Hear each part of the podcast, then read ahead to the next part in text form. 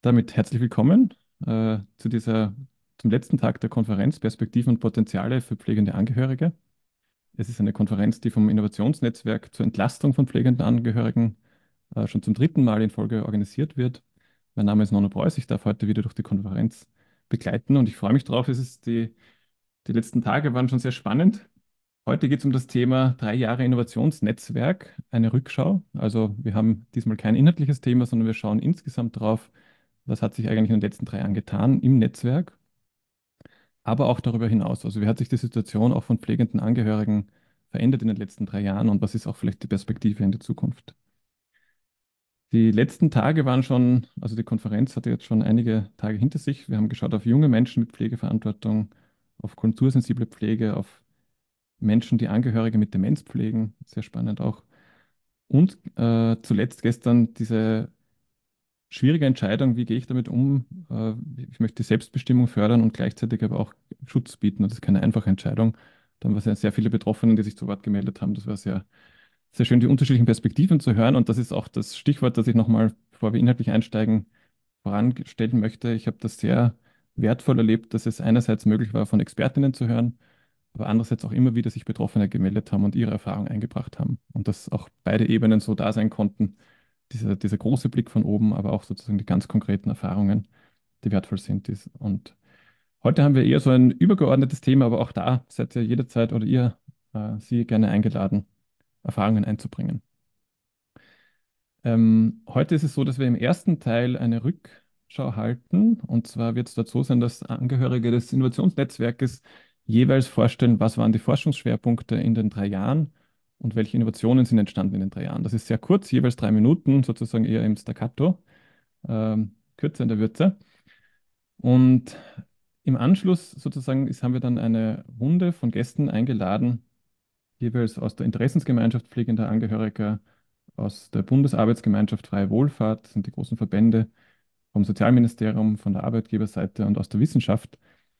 Ähm, und wir haben auch noch einen Input sozusagen, die Hanna Meyer aus der Karl-Landsteiner Privatuniversität, die hat das auch so die evaluiert und wird die Evaluierungsergebnisse vorstellen.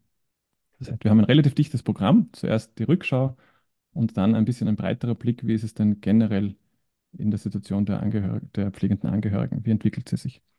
Danke an der Stelle schon für alle Gäste, die sich Zeit nehmen. Sie habt, ihr habt alle auch Leitungsfunktionen sicherlich viel um die Ohren im täglichen Tun. Ich glaube, es spricht auch für das Thema und für Sie, dass Sie sich Zeit nehmen heute auch dafür. Ja, damit darf ich auch schon überleiten an die Nicole Traxler, äh, Stellvertreterin für das Konsortium, das das Ganze auf die Beine gestellt hat und organisiert hat in langer Vorarbeit. Und gerne auch zu erzählen, was war eure Intention, das Ganze zu organisieren und den Hintergrund. Hallo Nike. Hallo Nono, ähm, ein herzliches Willkommen äh, von unserer Seite, vom Konsortium. Ich freue mich, Sie in, im Rahmen der Konferenz quasi ein letztes Mal begrüßen zu dürfen. Und zwar im Namen der Caritas Pflege, ähm, Lebensgroß, dem Ludwig-Boltzmann-Institut Digital Health and Patient Safety, Semantic Labs und unserer Organisation der To Next Inclusion. Wir haben uns, du hast es schon gesagt, wir haben uns vor über drei Jahren zusammengeschlossen und haben bei dem Laura Bassi Call der FFG eingereicht äh, und wie wir die Förderung äh, wir haben die Förderung erhalten, offensichtlich. Äh, und aus diesem Dreijahres Forschungs dreijährigen Forschungsprojekt ist äh, unter anderem diese Konferenz entstanden. Und wir befinden uns jetzt fast am Ende des Förderrahmens und darum haben wir gesagt, die letzte äh, Session, die letzte Konferenz und Diskussionsrunde wollen wir nochmal eben diesen Rückblick wagen und sagen, was ist denn, was haben wir denn eigentlich die letzten drei Jahre gemacht in dem Forschungsprojekt? Ähm, weil ich glaube, es ist wahnsinnig viel passiert, wir haben wahnsinnig viel äh, gelernt, nicht nur wir, sondern ich glaube sehr, sehr viele Menschen, die involviert waren in unsere Prozesse ähm, und in unser Tun. Ähm, aber wir wollen auch noch mal größer aufmachen. Wir haben die allererste Konferenz mit dem großen Thema pflegende Angehörige gestartet. Und äh, nach diesen drei Jahren wollen wir eine Rückschau machen, weil ähm, wir haben mitten in der Pandemie sozusagen gestartet und äh, seitdem ist auch nochmal wahnsinnig viel auf, äh, auf der politischen Seite, auf der praktischen Seite äh, an Aktivitäten, an Angeboten ähm, entstanden es ist viel passiert. Und äh, darum ist es letztlich auch für uns jetzt nochmal Zeit zu sagen, ähm, wo sind wir denn, wo sind wir denn gestanden, wie wir gestartet haben oder vielleicht sogar vor der Pandemie, wo stehen wir heute und wohin soll eigentlich diese Reise gehen. Und äh, ich freue mich, dass äh, so viele von, von Ihnen und euch auch wieder ähm, teilnehmen und auch ähm, sich in die Diskussion involvieren. Also danke auch von meiner Seite. Das ist keine Selbstverständlichkeit, ähm, dass wir so eine Diskussionsrunde so hochkarätig besetzen dürfen. Und äh, ich freue mich. Ich freue mich auf den heutigen Abend und äh, bin jetzt gespannt, Nono, wer, wer denn alle in dem Raum ist mit uns. Genau. Also du kennst das Prozedere schon aus drei Jahren. Wir machen es gerne am Anfang immer so, weil das digitale Arbeiten ein bisschen gekünstlich ist. Ne? Normalerweise kommt man zusammen, würde man sich mal die Hand schütteln oder vorstellen, man merkt, wer im Raum ist und so kommt man so von einer Sekunde auf die andere rein. Und um das ein bisschen organischer zu gestalten, würden wir euch, Sie gern einladen, jetzt zumindest für die nächsten drei Minuten kurz die Kamera einzuschalten. Also wo immer das passend ist und wer die Möglichkeit hat, dass wir zumindest uns mal sehen können, wer wir denn eigentlich sind heute so. Danke für alle, die schon dazukommen. Hallo. Manche bekannten Gesichter der letzten Tage, manche neu. Kommen gerade noch mehr dazu. Ähm, und ich würde wieder gerne so zwei, drei Fragen stellen, ähm, damit wir ein Gefühl haben, wer sind wir denn eigentlich heute als Gruppe? Bitte ist, wenn ihr die Frage mit Ja beantwortet, die Kamera anzulassen und wenn ihr sagt, nein, es gilt gar nicht bei allen Fragen, ich sage es dann dazu, aber bei der ersten Frage gerne einfach dann die Kamera anlassen, wenn, das, wenn ihr Ja beantwortet und sonst die Kamera entweder zuhalten oder kurz ausschalten. Und zwar ist, haben wir uns gefragt, wer von denen, die heute dabei sind, war auch sonst mit dem Innovationsnetzwerk in Kontakt, sei es mal in der Forschung äh, im Kontakt oder sei es an einem Workshop teilgenommen oder bei einem, einer Ideenfindung. Also wenn ihr da irgendeinen anderen Kontakt hattet, dann gerne Kamera anlassen und sonst die Kamera ausschalten. Okay. Ordnet sich gerade, aber ich würde sagen, das sind um die 20 Personen, von denen die wir heute sind, die schon auch anderweitig im Kontakt waren und hier mitgeholfen haben. Also danke auch dafür. Es sind ja immer sehr viele Menschen, die sowas am Leben erhalten und mit Leben füllen. Ähm, die zweite Frage ist, von allen, die schon bei der Konferenz jetzt teilgenommen haben. Äh, der Titel hat ja die Potenziale und die Perspektiven äh, im Titel. Und die Frage ist so ein bisschen, aus eurem eigenen Empfinden heraus, habe ich durch die Teilnahme an diesen Diskussionen und die Inputs für mich mehr Perspektiven gewonnen. Also habe ich sozusagen das Thema mit mehr Aspekten kennengelernt, für mich neue Blickwinkel entdeckt. Wenn das zutrifft, also es ist ein Spektrum von da oben, ich habe das Gefühl, ich habe viel mitgenommen, da unten ist sozusagen das kann fein gewesen sein, mir war da eigentlich fast alles bekannt. Äh, gerne um eure ehrliche Einschätzung. Wo würdet ihr euch so einschätzen? Was, wie viele Perspektiven habt ihr für euch mitgenommen? Okay, also gibt es einige. Ich würde sagen, das obere Mittelfeld ist sehr beliebt. Manche auch sind an der Oberkante. Niemand ist, ja, manche sind ein bisschen ganz unten. Die haben wahrscheinlich schon sehr lange mit dem Thema zu tun. Und das ist auch schön, dass ihr die Erfahrung einbringt.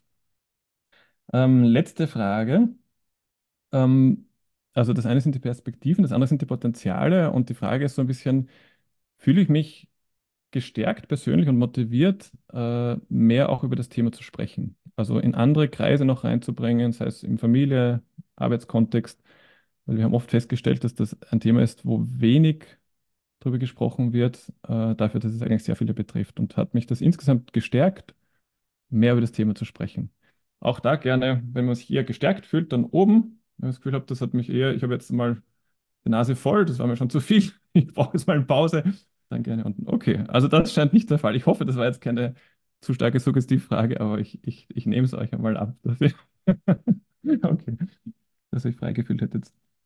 Ja, so viel zur Einstimmung. Äh, ich habe angedroht, es gibt am Anfang ein ziemliches Staccato von spannenden Inhalten im Drei-Minuten-Takt. Und ich werde nicht immer dazwischen moderieren, sondern wir werden das so mit direkter äh, Staffelübergabe machen. Und Niki, du machst, glaube ich, die Einleitung und auch gleich in Vertretung von der Sonja Kopic, die vom FFG diesmal nicht dabei ist, ein bisschen nochmal so aus ihrer Perspektive, was war ihre Intention als fördergebende Institution und dann aber auch, wie seid ihr vorgegangen? Genau, danke Nono. Und äh, ja, wie gesagt, ähm, die Konferenz ist aus dem Förderprojekt FFG entstanden, ist ins Leben gerufen worden und ähm, die Forschungsförderungsgesellschaft Österreich, also die FFG, wollte mit dem oder will mit dem Laura Bassi-Programm äh, eine chancengerechte digitale Zukunft gestalten.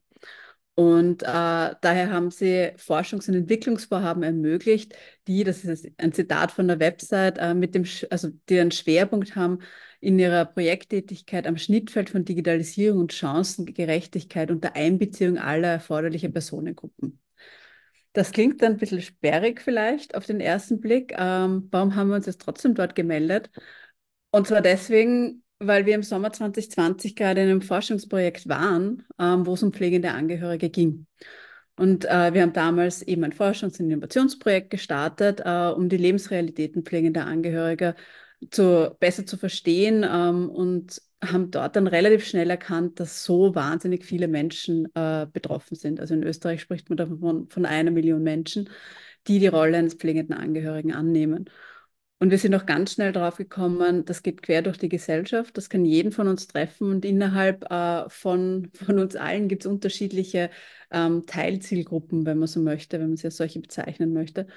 Und ähm, aus unserem Forschungsprojekt damals ist alles Klare entstanden, das einige äh, von euch wahrscheinlich auch kennen. Und zwar aber damals auch ganz schnell klar, dass es keine One-Size-Fits-All-Lösung gibt. Ähm, also auf der nächsten Slide sieht man ähm, den, den, Versuch von One-Size-Fits-All auch darzustellen.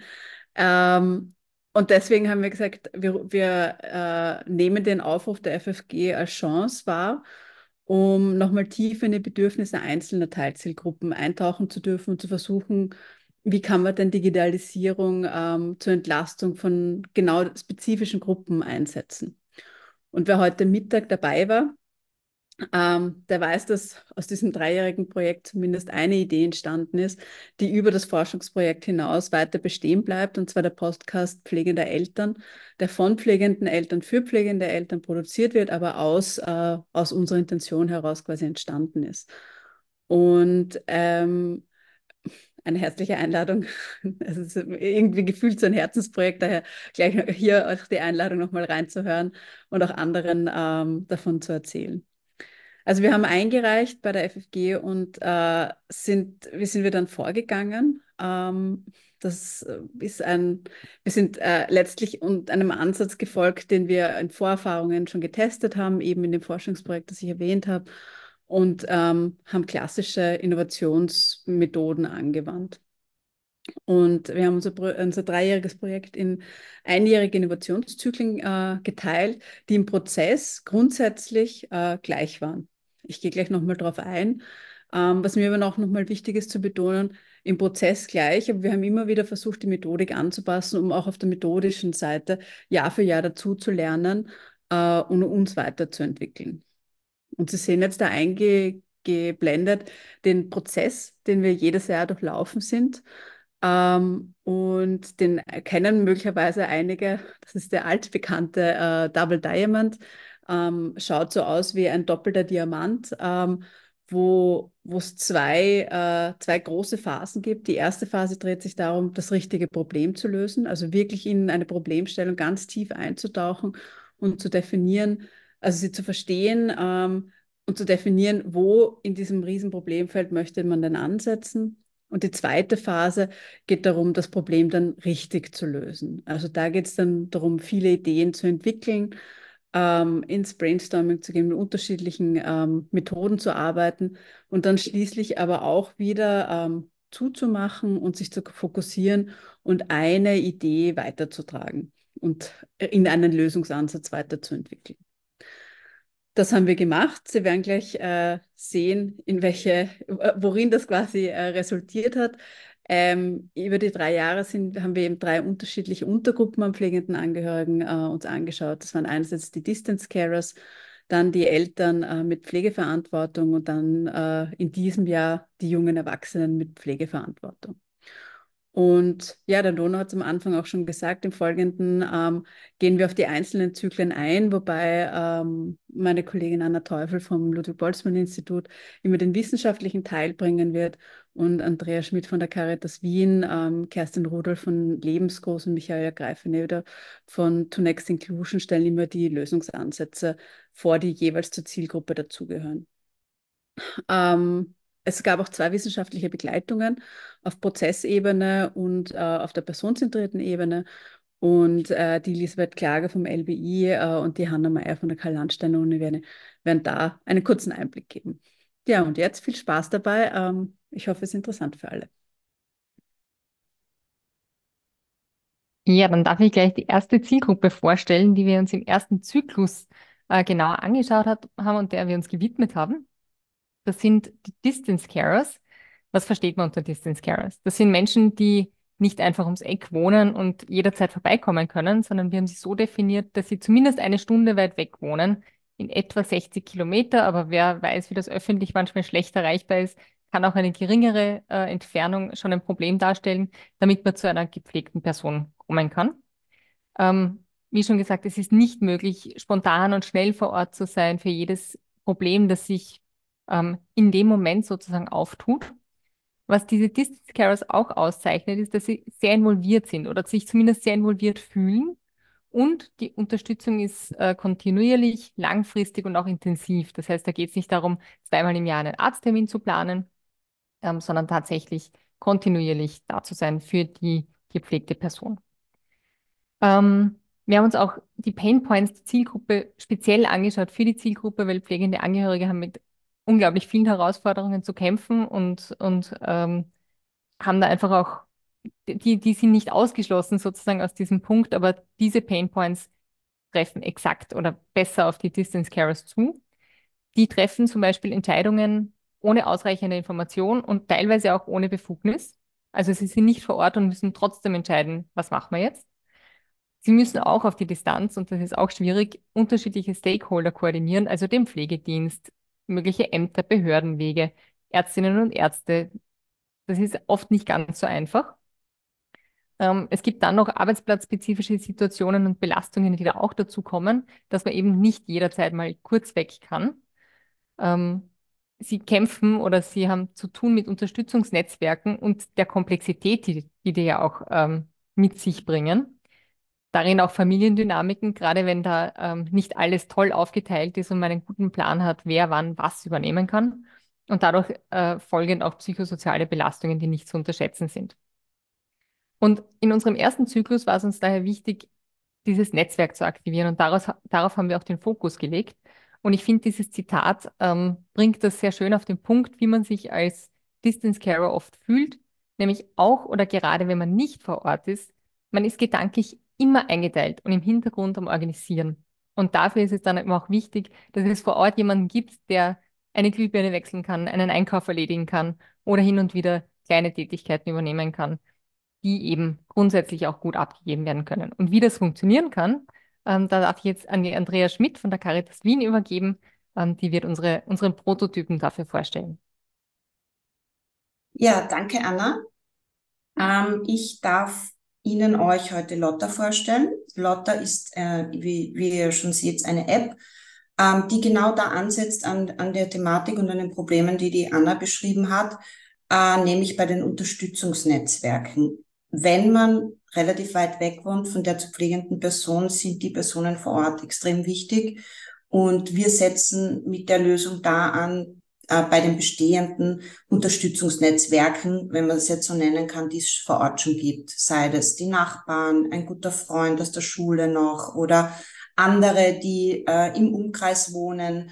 Ähm, in weiterer Folge kann man dann natürlich auch die formelle Pflege mitdenken ähm, und was die App macht, sie soll die Koordination dieses Unterstützungsnetzwerks, das kann man sich jetzt so vorstellen, dass das vielleicht acht Personen sind, sechs bis acht Personen, ähm, die soll diese Koordination von diesen Menschen erleichtern.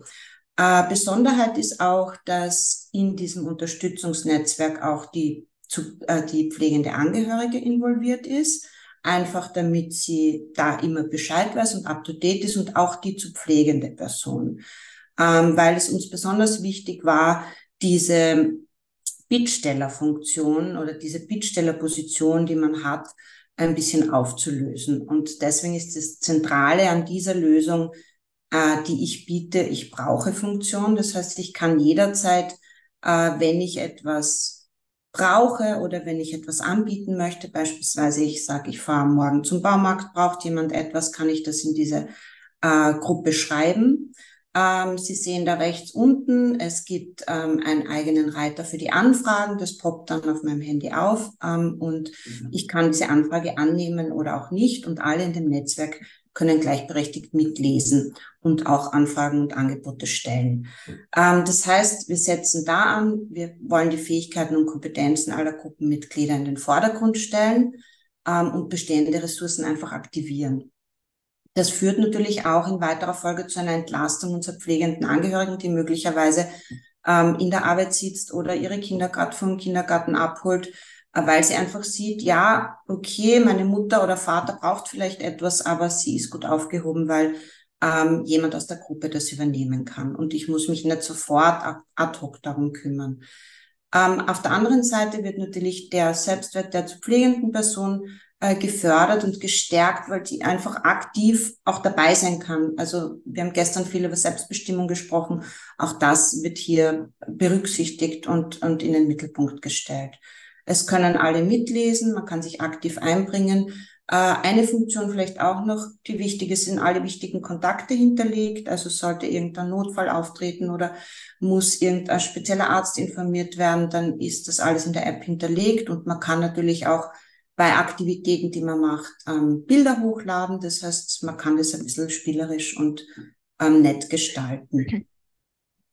Ähm, genau, zu, und ein, ein, ein Benefit für alle ist quasi, dass die Beziehung unter den Gruppenmitgliedern gestärkt und intensiviert werden kann. Und wir haben natürlich, äh, wenn man sich das so vorstellt, es gibt da mehrere kleine Netzwerke, auch weitergedacht in weiterer Folge, wenn es mehrere Netzwerke gibt, dass man das auch an die Gemeinden andocken könnten, könnte, dass es hier auch in, äh, in, in, in weiterer Zukunft sozusagen einen Austausch unter diesen kleinen Netzwerken auch geben kann. Genau, so viel dazu in aller Kürze und drei Minuten. Gebe zurück an die Anna. Vielen Dank, liebe Andrea. Ähm, dann nehme ich Sie und euch gleich mit in den zweiten Zyklus. Da haben wir uns mit pflegenden Eltern beschäftigt. Das sind Eltern mit Pflegeverantwortung, die ein Kind begleiten, das eine körperliche, seelische, geistige oder sonstige Sinnesbeeinträchtigung hat ähm, und wo sozusagen die Pflege über das hinausgeht, was Eltern ähm, durchschnittlich so leisten. Ähm, auch hier gibt es besondere Pain Points, die wir in dieser Zielgruppe identifiziert haben. Einerseits sind die psychisch, es gibt Depressionen, Schlafprobleme, Ängste, Erschöpfung, ähm, weil es einfach eine so große Mehrbelastung ist, auch emotionale Belastung. Wir haben gestern auch schon drüber gehört, dieses auf sich selbst schauen und dabei kein schlechtes Gewissen haben. Also solange man selbst nicht funktioniert, kann man nicht, kann man nicht selbst auch Pflege ähm, weitergeben. Und das heißt, das ist auch so ein, so ein Punkt. Physisch natürlich, die Kinder werden älter und schwerer. Das heißt, Tragen, Heben, der Transport äh, wird immer, immer herausfordernder. Man selbst wird entsprechend nicht jünger, ähm, was natürlich auch nicht besonders hilfreich ist. Schlafmangel ist da auch ein, ein großer Punkt, der da ähm, Probleme machen kann. Soziale ähm, Probleme, die Einsamkeit und Teilhabe, also dieses man kann nicht irgendwo einfach hingehen und, und dabei sein, weil die Angebote einfach nicht entsprechend ange vorhanden sind. Es fehlt auch die Peer Group, es gibt kaum Freundinnen ähm, für die gepflegten Kinder. Das heißt, ähm, da ist einfach auch diese, diese soziale Aspekt besonders groß, ökonomisch und finanziell. Wir haben darüber in den letzten Tagen auch immer wieder gesprochen, dass ähm, Dinge selbst bezahlt werden müssen. Ähm, das ist natürlich auch schwierig, gerade wenn Erwerbstätigkeit darunter leidet, weil dann ähm, die Kasse sowieso leer ist und dann soll man auch noch ähm, Umbauten und so weiter finanzieren. Zeit ist ein großer Faktor, nämlich einerseits viele Termine, die man hat für das Kind gemeinsam, ähm, aber auch keine Zeit für die eigene Regeneration. Das heißt, da auch Auszeiten zu finden, die fehlen 24 Stunden am Tag, sieben Tage die Woche, 365 Tage im Jahr, heuer 366, weil der Tag fällt ja nicht weg. Ähm, auch diese Idee einer Zukunftsangst und einer Unsicherheit, das ist auch der Unterschied zur Altenpflege oder von, zur Pflege von Menschen, die am Ende ihres Lebens stehen, dass dieser Ausblick auf die Zukunft, was wird denn aus meinem Kind, wenn ich das nicht mehr übernehmen kann, das ist in der Zielgruppe besonders stark. Die Bittstellerposition, die wir gerade von Andrea äh, gehört haben, die ist da natürlich auch immer ein Punkt, wo man sagt, es sollte keine, also man sollte nicht in einer Bittstellerposition sein, damit die Versorgung gut ist. Und auch die Vereinbarkeit mit der Berufstätigkeit, mit der Erwerbstätigkeit ist in dieser Zielgruppe besonders schwierig. Und worauf wir da einen besonderen Fokus gelegt haben, ähm, war das Bewusstsein zu schaffen. Dass, also Exklusion geht einmal gar nicht, da sind wir uns, glaube ich, alle einig, aber Integration reicht halt auch nicht, weil es bräuchte eigentlich eine Inklusion, ähm, wo es einen, einen, die gesamte Gesellschaft da beteiligt sein kann. Und wie kann man denn darauf aufmerksam machen? Also auf die Probleme. Sowas wie alles das, was für andere Menschen so selbstverständlich ist, das wird dann schon zur Hürde. Oder was wir auch gehört haben, man muss sich lebensnotwendigerweise kleine Oasen schaffen, weil sonst packt man das nicht. Das heißt, da sieht man auch wieder diese Auszeiten und dieses, man merkt gar nicht, was da an Bewusstsein fehlt. Und als Zitat, das, glaube ich, sehr gut ähm, dann überleitet zu Kerstin äh, Rudolph, die uns ähm, die Lösung vorstellt, ist, wir müssen wirklich umgekehrt denken. Systeme verändern, nicht Kinder. Und was braucht es, um sowas zu verändern? Es braucht Aufmerksamkeit. Und ich glaube, dafür ist der Podcast, den die Kerstin jetzt vorstellt, ähm, gut geeignet. Ja, danke Anna für die Überleitung. Und es ist ja vorhin von der Niki auch schon ganz kurz angeteasert worden. Ähm, und heute Mittag äh, haben wir in, in unserer Lunch-Session auch schon vorgestellt. Äh, der Podcast Pflegende Eltern Lebensgeschichten ist im zweiten Innovationszyklus als Lösung äh, entstanden. Wir äh, haben uns hier zum Ziel gesetzt und möchten mit dem Podcast äh, die Möglichkeit geben, ein Gemeinschaftsgefühl zu erzeugen. Das heißt, dieses Thema, ich, äh, es gibt da ganz viele andere, die auch ähnliche Situationen haben, die vielleicht auch schon Lösungswege gefunden haben ähm, oder Ideen, die ich auch aufgreifen könnte und das aber auf eine unkomplizierte Weise diesen Zugang zu ermöglichen. Das heißt, häufig ist ja, wie die Anna schon äh, angesprochen hat, dass die Zeit nicht ähm, in Massen vorhanden. Äh, vielleicht auch schwierig, dann zu einer Selbsthilfegruppe oder ähnlichen Austauschtreffen auch zu gehen, ähm, um, um Peers äh, zu treffen. Und hier möchten wir einfach mit dem Podcast eine Möglichkeit geben, ähm, von anderen Geschichten zu hören, sich vielleicht auch inspirieren zu lassen, wieder motivieren zu lassen, wenn ähm, die, die Situation vielleicht auch mal schwierig oder aussichtslos scheint. Und äh, natürlich auch die Möglichkeit, Informationen oder alternative Lösungswege vielleicht von anderen zu lernen, äh, wenn man hört, wie, wie andere auch an die Situationen herangegangen sind oder was geholfen hat, ähm, äh, die, die, das in den Folgen auch äh, kennenzulernen. Natürlich ein ganz großes Thema, wenn wir jetzt auf die gesellschaftliche Ebene auch schauen, dieses Verständnis in der Gesellschaft ähm, oder Unverständnis, auf das äh, pflegende Eltern oft auch stoßen, ähm, in, in ihrem Umfeld äh, bei Menschen, die jetzt nicht alltäglich in dieser Lebensrealität sind, durch den Podcast und durch diese Folgen auch in der Gesellschaft hoffentlich Bewusstseinsbildung äh, zu bringen und ähm, die, die Geschichten äh, hier auch einer, einer, also diese Geschichten auch einer Bühne zu bieten. Und was uns natürlich ganz besonders freut, ist, dass der Podcast ähm, drei motivierte, pflegende Mütter gefunden hat. Also sie haben sich eben auf, auf äh, der letztjährigen Präsentation äh, der, der Lösung auch gemeldet, dass sie mitarbeiten möchten und ähm, den Podcast auch gerne mit uns gemeinsam weiterführen. Das heißt, es ist ein, äh, eine Lösung, die auch äh, weiter leben wird nach dem Projekt. Da freuen wir uns ganz besonders, dass die mit uns gemeinsam jetzt die Redaktion äh, auch übernommen haben. Das heißt, sie, äh, die, die Daniela Berger, die äh, Susi Kra und die Erika Wilfling-Weberhofer sind eben zuständig für die inhaltliche Gestaltung mit uns gemeinsam, mit der Michaela Greifeneder und äh, mit mir von Lebensgroß versuchen wir hier äh, die, den Podcast auch gut mit Leben zu füllen. Das heißt, monatlich erscheinen hier Folgen, immer am letzten Montag im Monat. Das heißt, diese Woche äh, hat es wieder neue Folgen gegeben. Ähm, und es ist natürlich für uns auch ganz toll, dass hier wirklich aus der Zielgruppe heraus die ähm, drei mit uns gemeinsam da arbeiten, dass sie einfach das auch zu ihrem eigenen gemacht haben. Das ist das Logo, das man hier auf der Folie auch sieht ähm, und auch den Namen, der ist wirklich von Ihnen äh, dann nochmal gerüttelt äh, und geschüttelt worden und auch wirklich ganz neu entstanden. Und ähm, wir versuchen sie bestmöglich im organisatorisch zu unterstützen mit dem Veröffentlichen der Folgen, ähm, mit den Aufnahmen und dem ganzen ja, Organisieren drumherum, damit sie einfach auf das äh, Inhaltliche äh, sich gut konzentrieren können.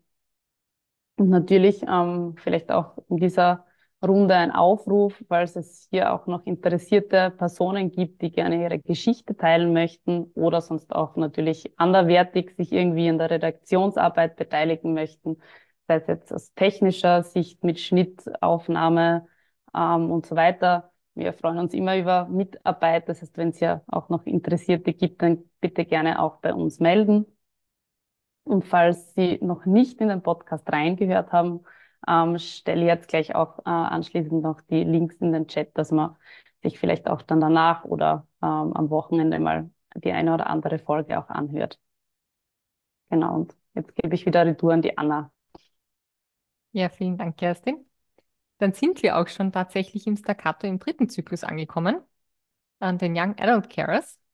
Wir haben darüber am Donnerstag schon ein bisschen was gehört, eigentlich ziemlich viel. Ähm, aber die, für diejenigen, die heute zum ersten Mal dabei sind, wer sind die Young Adult Carers? Das sind junge Menschen zwischen 18 und 30, die an der Betreuung, an der Versorgung oder, oder an der Unterstützung eines Familienmitglieds oder einer nahestehenden Person mitwirken. Das heißt einfach junge Menschen, die in der klassischen ähm, Definition vielleicht schon als erwachsen gelten, aber doch noch irgendwie nicht so gesettelt sind in ihrem Leben, ähm, dass man eben sie noch zu den jungen Menschen zählt. Es ist eine sehr große Gruppe, die davon betroffen ist, die man gar nicht so am Schirm hätte. Es sind zwischen 9 und 18 Prozent aller Jugendlichen und jungen Erwachsenen, laut einer ähm, Studie, die gemeinsam mit der AK Oberösterreich ähm, publiziert wurde. Und diese Erkenntnis, dass man Young Adult Carer ist, die kommt oft sehr spät. Das heißt, die erkennen sich oft gar nicht als solches selbst. Um wen kümmern sie sich denn? Oft sind es die Eltern, um die sie sich kümmern. Da haben sie oft auch wenig Wahl, ob sie jetzt diese Pflege übernehmen wollen oder nicht, sondern das ist im Endeffekt so, dass da wird man vor vollendete Tatsachen gestellt. Da gibt es auch oft wenig Unterstützung aus der Familie oder aus dem Umfeld. Und es ist jetzt nicht unbedingt die bewusste Entscheidung, dass man da Pflege übernimmt, sondern man rutscht da hinein und macht das. Dann gibt es die Gruppe, die Geschwister pflegen.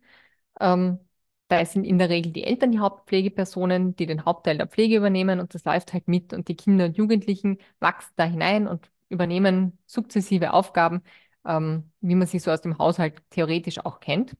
Und die dritte Gruppe bei unserer Studie vor allem waren Großeltern, die gepflegt werden. Und da war es sehr oft sehr wohl eine ähm, bewusste Entscheidung, wo man auch etwas zurückgeben möchte. Also wo auch, wo auch in den Interviews kam, ja, also die Oma hat sich so gut um mich gekümmert, als ich Kind war und jetzt gebe ich das zurück. Und da haben wir festgestellt, dass es der Familie schon sehr viel mehr Unterstützung gibt und dass eben da diese bewusste Entscheidung ähm, sehr viel ähm, deutlicher herauskommt und das eben eine bewusste Entscheidung ist.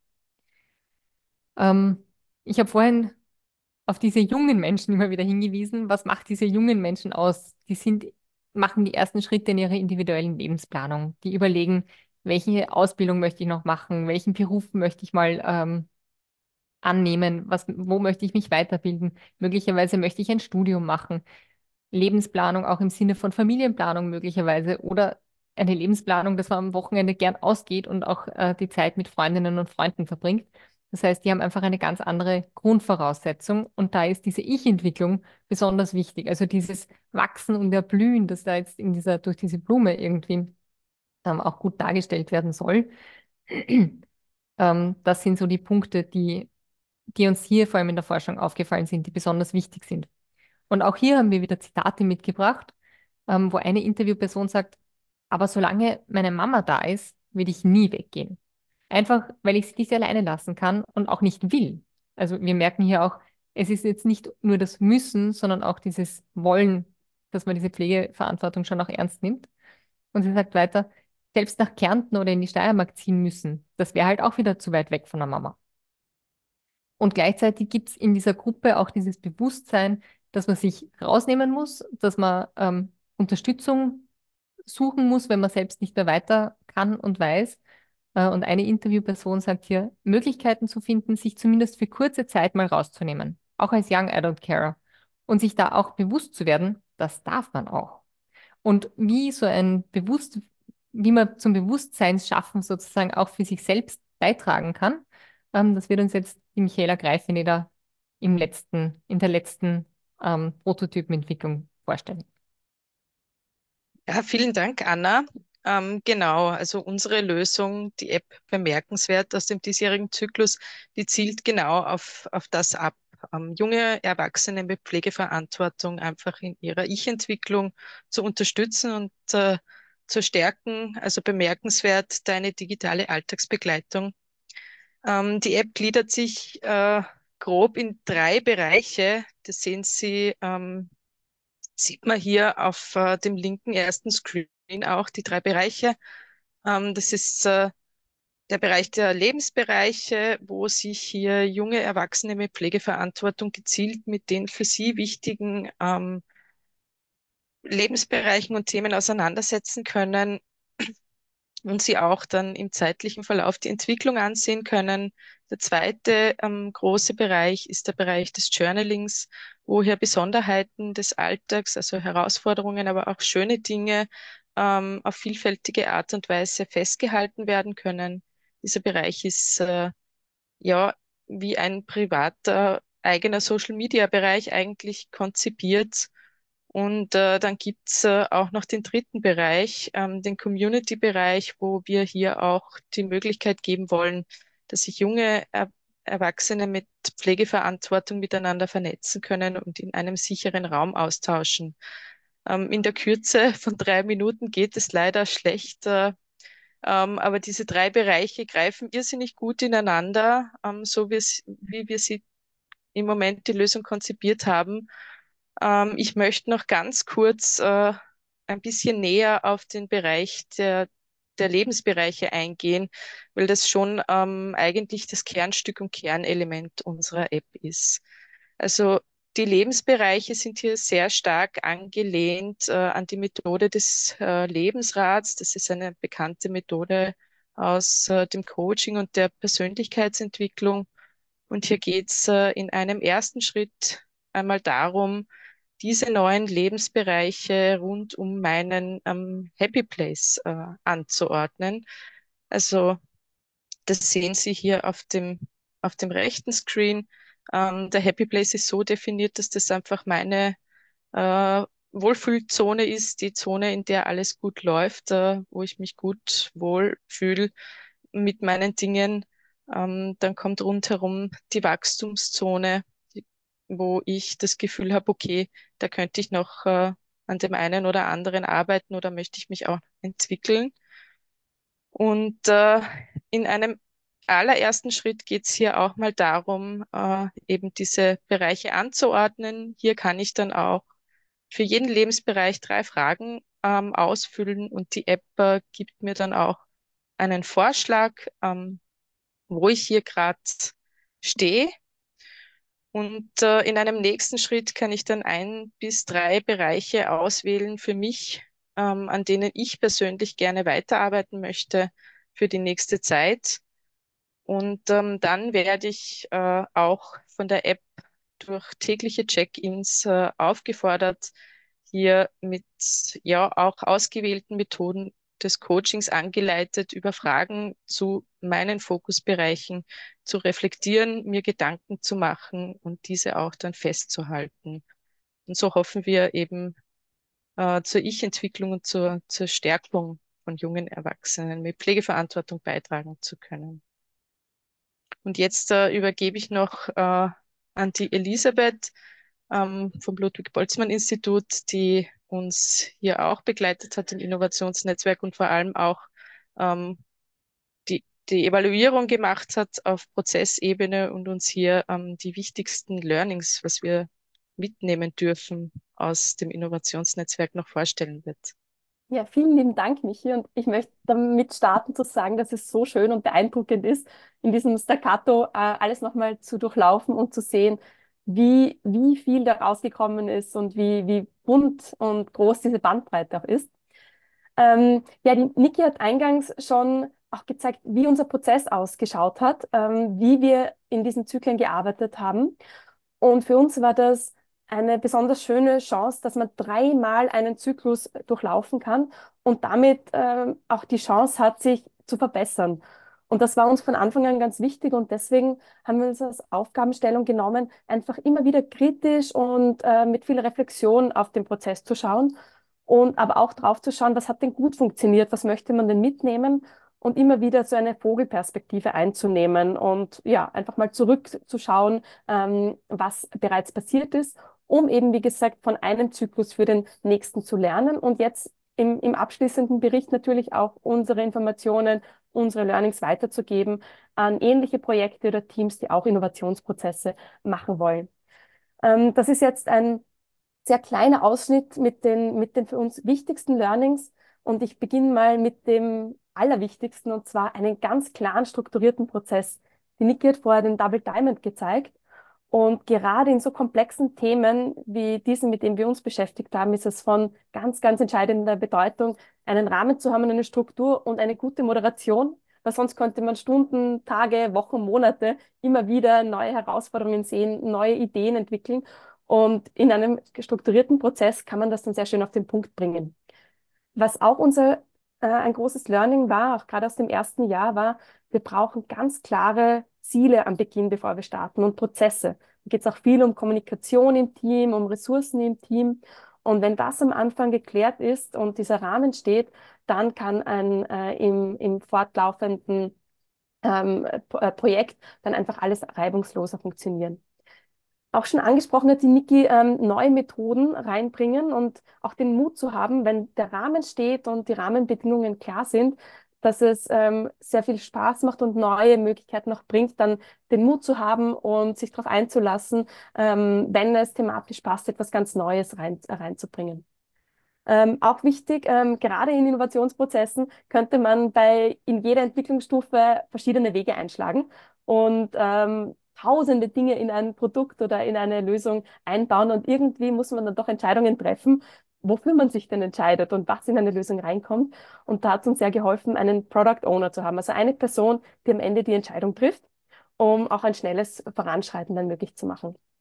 Ähm, vorletzter Punkt, ähm, ganz wichtig, ähm, wir wollten ja viele unterschiedliche Personen einbinden, von der Zielgruppe über unterschiedliche Expertinnen und Experten. Und da war unser großes Learning, je frühzeitiger und klarer man kommuniziert, ähm, desto, ja, desto hilfreicher, weil de, desto besser kann man äh, Personen dann auch vor Ort zusammenbringen. Und was wir auch im, im Laufe der Zyklen gelernt haben, ähm, das kontinuierliche Einbinden von der Zielgruppe ist von enormer Bedeutung. Also nicht zu lange zu warten, bis man schon ein perfektes Ergebnis, eine perfekte Lösung hat, sondern schon mit den allerersten Ideen zur Zielgruppe zu gehen, sich Feedback zu holen und dann einfach ganz, ganz, ganz viele Schleifen zu machen, äh, um schrittweise, ähm, schrittweise zur idealen Lösung zu kommen. Wir hatten ja auch das, äh, die, die die letzten Tage dabei waren, äh, wir hatten ja auch gerade in diesem Zyklus einige Young Adult Carers, die uns sehr, sehr, sehr großartig unterstützt haben und immer wieder äh, ihre Ideen gegeben haben. Und als letzten Punkt, ähm, wir haben jetzt äh, auch gerade die letzte Lösung, die gezeigt wurde, hängt natürlich viel auch von Designerinnen und Designer ab, die ähm, hier mitdenken und ähm, alles rausholen aus einer Lösung. Und auch da, je früher die Personen eingebunden werden und mitdenken können, ähm, desto, desto greifbarer ist die Lösung dann, die wir auch, äh, die wir auch wieder sehen und, und weiterbringen können. Ja, somit ein ganz, ganz schneller äh, Blick auf den Prozess, den wir eben versucht haben, laufend besser zu machen und für uns zu lernen und jetzt auch unser Wissen weiterzugeben für andere Projekte. Und jetzt geht es ähm, zur Vorstellung der wissenschaftlichen Evaluierung. Und Hanna, da gebe ich an dich weiter.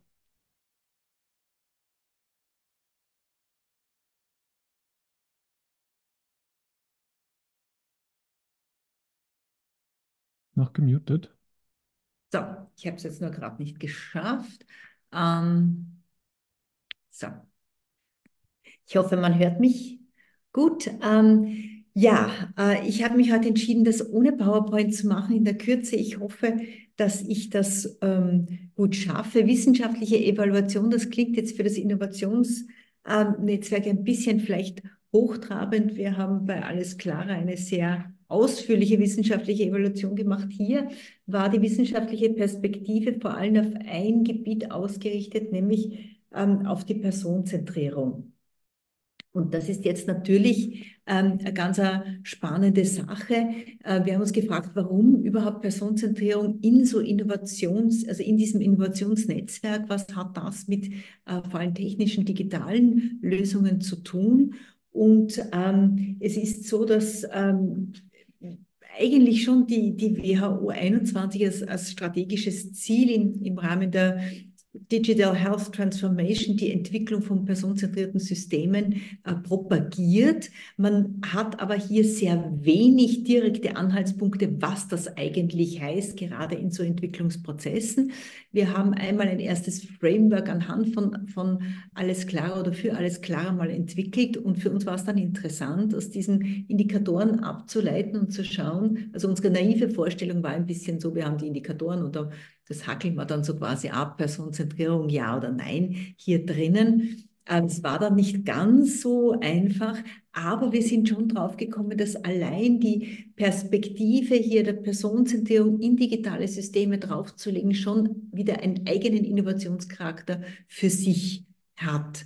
Ähm, grundsätzlich was versteht man unter Personenzentrierung? Vielleicht nur noch ganz, ganz kurz. Das ist immer so, es ist eine verwobene Geschichte. Es ist immer eine Art zu denken und zu handeln. Also es, es geht sehr viel um Haltung, um Kultur ähm, die sich im, im Tun dann ihren Ausdruck findet, wo es darum geht, alle Menschen, die eine Gesundheitsdienstleistung brauchen, als gleichwertige Partner zu sehen beim Entwickeln, beim Durchführen von Pflegeangeboten, aber auch beim Überprüfen, um eben den, den Bedürfnissen möglichst gerecht zu werden. Also nicht den Bedürfnissen eines Systems, sondern den Bedürfnissen der Individuen. Und das klingt sehr banal, finde ich, finde aber das ist die größte Herausforderung und Innovation in unserem modernen Gesundheitswesen. Das bedeutet nämlich, die Individuen, die Familien ins Zentrum zu stellen, äh, sie als Experten zu sehen, aber jetzt sie nicht selber alles machen zu lassen, sondern gemeinsam an Lösungen zu arbeiten, um das beste Outcome zu ähm, entwickeln. Und ähm, das heißt, Personenzentrierung hat immer drei Ebenen. Wir haben immer eine Ebene der, der Haltung, wir haben ähm, so als Voraussetzung aller Beteiligten, wir haben eine Ebene der Umgebung, das ist die Kultur. Und hier war es auch ganz spannend, zum einen die Kultur äh, beim Entwickeln selbst in den Innovationsprozessen und zum anderen natürlich das, was dann rauskommt, was was liegt da sozusagen dahinter? Wie, wie werden die Personen, die damit arbeiten, gesehen? In welchen Räumen finden sie sich? Und dann die Handlungen selbst, also die Prozesse. Und hier gibt es auch einen, einen, Unterschied zum klassischen User-Centered Research-Ansatz. Äh, man versucht jetzt eben die Beteiligten nicht als User von einem System zu sehen in dieser Rolle, sondern wirklich als Person und alle Beteiligten mit einzuschließen. Ja, wenn man Personenzentrierung in digitalen Systemen anschauen will und, und Evaluation ist jetzt hier vielleicht auch ein bisschen hochgegriffen. Auch wir haben von Zyklus zu Zyklus gelernt und äh, eigentlich unser System immer auch ein Stück weit weiterentwickelt und, und eigentlich haben wir am Ende ein Produkt für uns, auch mehr als nur ähm, Ergebnisse. Ähm, es gibt drei Ebenen, die man sich hier anschauen muss. Das eine ist die Umgebungsebene, sowohl ähm, die, und dann das zweite die Entwicklungsebene, also wie wird es entwickelt, wie ist die Umgebung, wie wird es entwickelt und das personenzentrierte Interaktionsfeld, also das, was dann mit dem Produkt oder im Produkt selbst passiert. Und in jedem dieser Ebenen schaut man auf vier große Prinzipien, die wir in unterschiedlichen Indikatoren eingeteilt haben. Das ist ähm, Partizipation, das ist ein ganz ein, ein, ein wichtiges Prinzip, Partizipation. Und jetzt müssen Sie sich so vorstellen, sowohl beim Entwickeln in der Gruppe selbst, aber dann auch für die, die es nutzen. Ja? Ähm, das in Kontakt treten, ähm, Empowerment als ganz wichtiges Prinzip von ähm, personenzentrierten äh, Produkten oder personenzentrierten Strategien. Also es geht nicht jemand was überzustülpen, sondern es geht immer, ähm, ein Produkt ist dann auch personenzentriert, wenn es ähm, die Selbstbefähigung sozusagen hier auch stützt und dieses gemeinsame Erfahrungssammeln, das ähm, Teilen von, von Werten, das gemeinsame reflektieren können. Und ähm, diese digitalen Unterstützungsangebote müssen sowohl in der Entwicklung als auch als Produkt selbst, als auch dann in der Nutzung diesen Kriterien entsprechen. Und das ist eine relativ komplexe Geschichte und man kann das dann auch zur Evaluation verwenden. Wenn wir jetzt Lotta und den Podcast ähm, ansehen, dann, also unterm Strich muss ich sagen, und auch herzliche Gratulation grundsätzlich an das, an das Entwicklungsteam. Wir haben hier wirklich sehr viele dieser Punkte und gerade bei Lotta war es ja so, dass vorher noch nichts von Personenzentrierung die Rede war, sehr viele Punkte hier ähm, erfüllt gesehen, ähm, wobei man auch sagen muss, auch wir haben unsere unsere Liste hier oder unsere Indikatoren hier daran weiterentwickelt. Beim Podcast ist ja ganz eine spannende Sache passiert, weil wir zuerst gesagt haben, na gut, ein Podcast kann nicht personenzentriert sein, das ist eine One-Way-Geschichte, also da erzählt jemand und der andere hört passiv zu. Ähm, ganz so ist es auch nicht, wenn man sich damit auseinandersetzt, wie Podcasts gemacht werden. Gibt es Möglichkeiten, sich auch zu beteiligen? Sind Sie offen? Wo holen Sie den anderen ab? Wo holen Sie den anderen hinein? Auch hier gibt es äh, Möglichkeiten und es wird jetzt eben auch noch sehr spannend im letzten Innovationszyklus hier auf diese App drauf zu schauen, die ja auch etwas Interaktives hat, das Empowerment drinnen hat, etc. Also unterm Strich kann ich sagen, sind eigentlich in allen diesen ähm, Prototypen steckt eine gehörige Portion äh, Person-Centeredness drinnen, wobei man natürlich für jedes, wenn man es ähm, in, zum Leben rufen möchte und dann sozusagen benutzen und einer größeren, einer wirklichen Evaluation über die Wirkung ähm, unterziehen will, bräuchte man für jedes sozusagen so ein Wirkmodell, wie wir für alles klarer auch entwickelt haben, um genau zu sehen, wo greift jetzt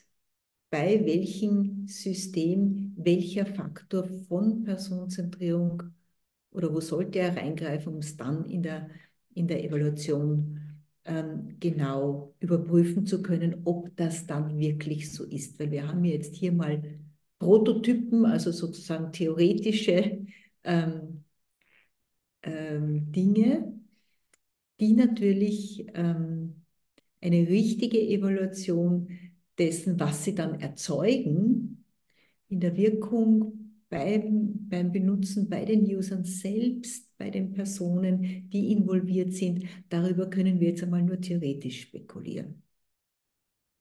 Was ich grundsätzlich höchst spannend gefunden habe und was ich, ähm, woran ich äh, wirklich, also wo sich auszahlt, wirklich weiterzuarbeiten, ist, dass ähm, dieser Ansatz der Personenzentrierung bis jetzt eigentlich in diesen digitalen Systemen nicht so vorkommt, es aber, und das haben wir bei Alles Klarer ja sehr gut gesehen, eigentlich eine Riesenchance ist, ähm, genau äh, die positiven Seiten von digitalen ähm, Innovationen hier in den Vordergrund zu rücken.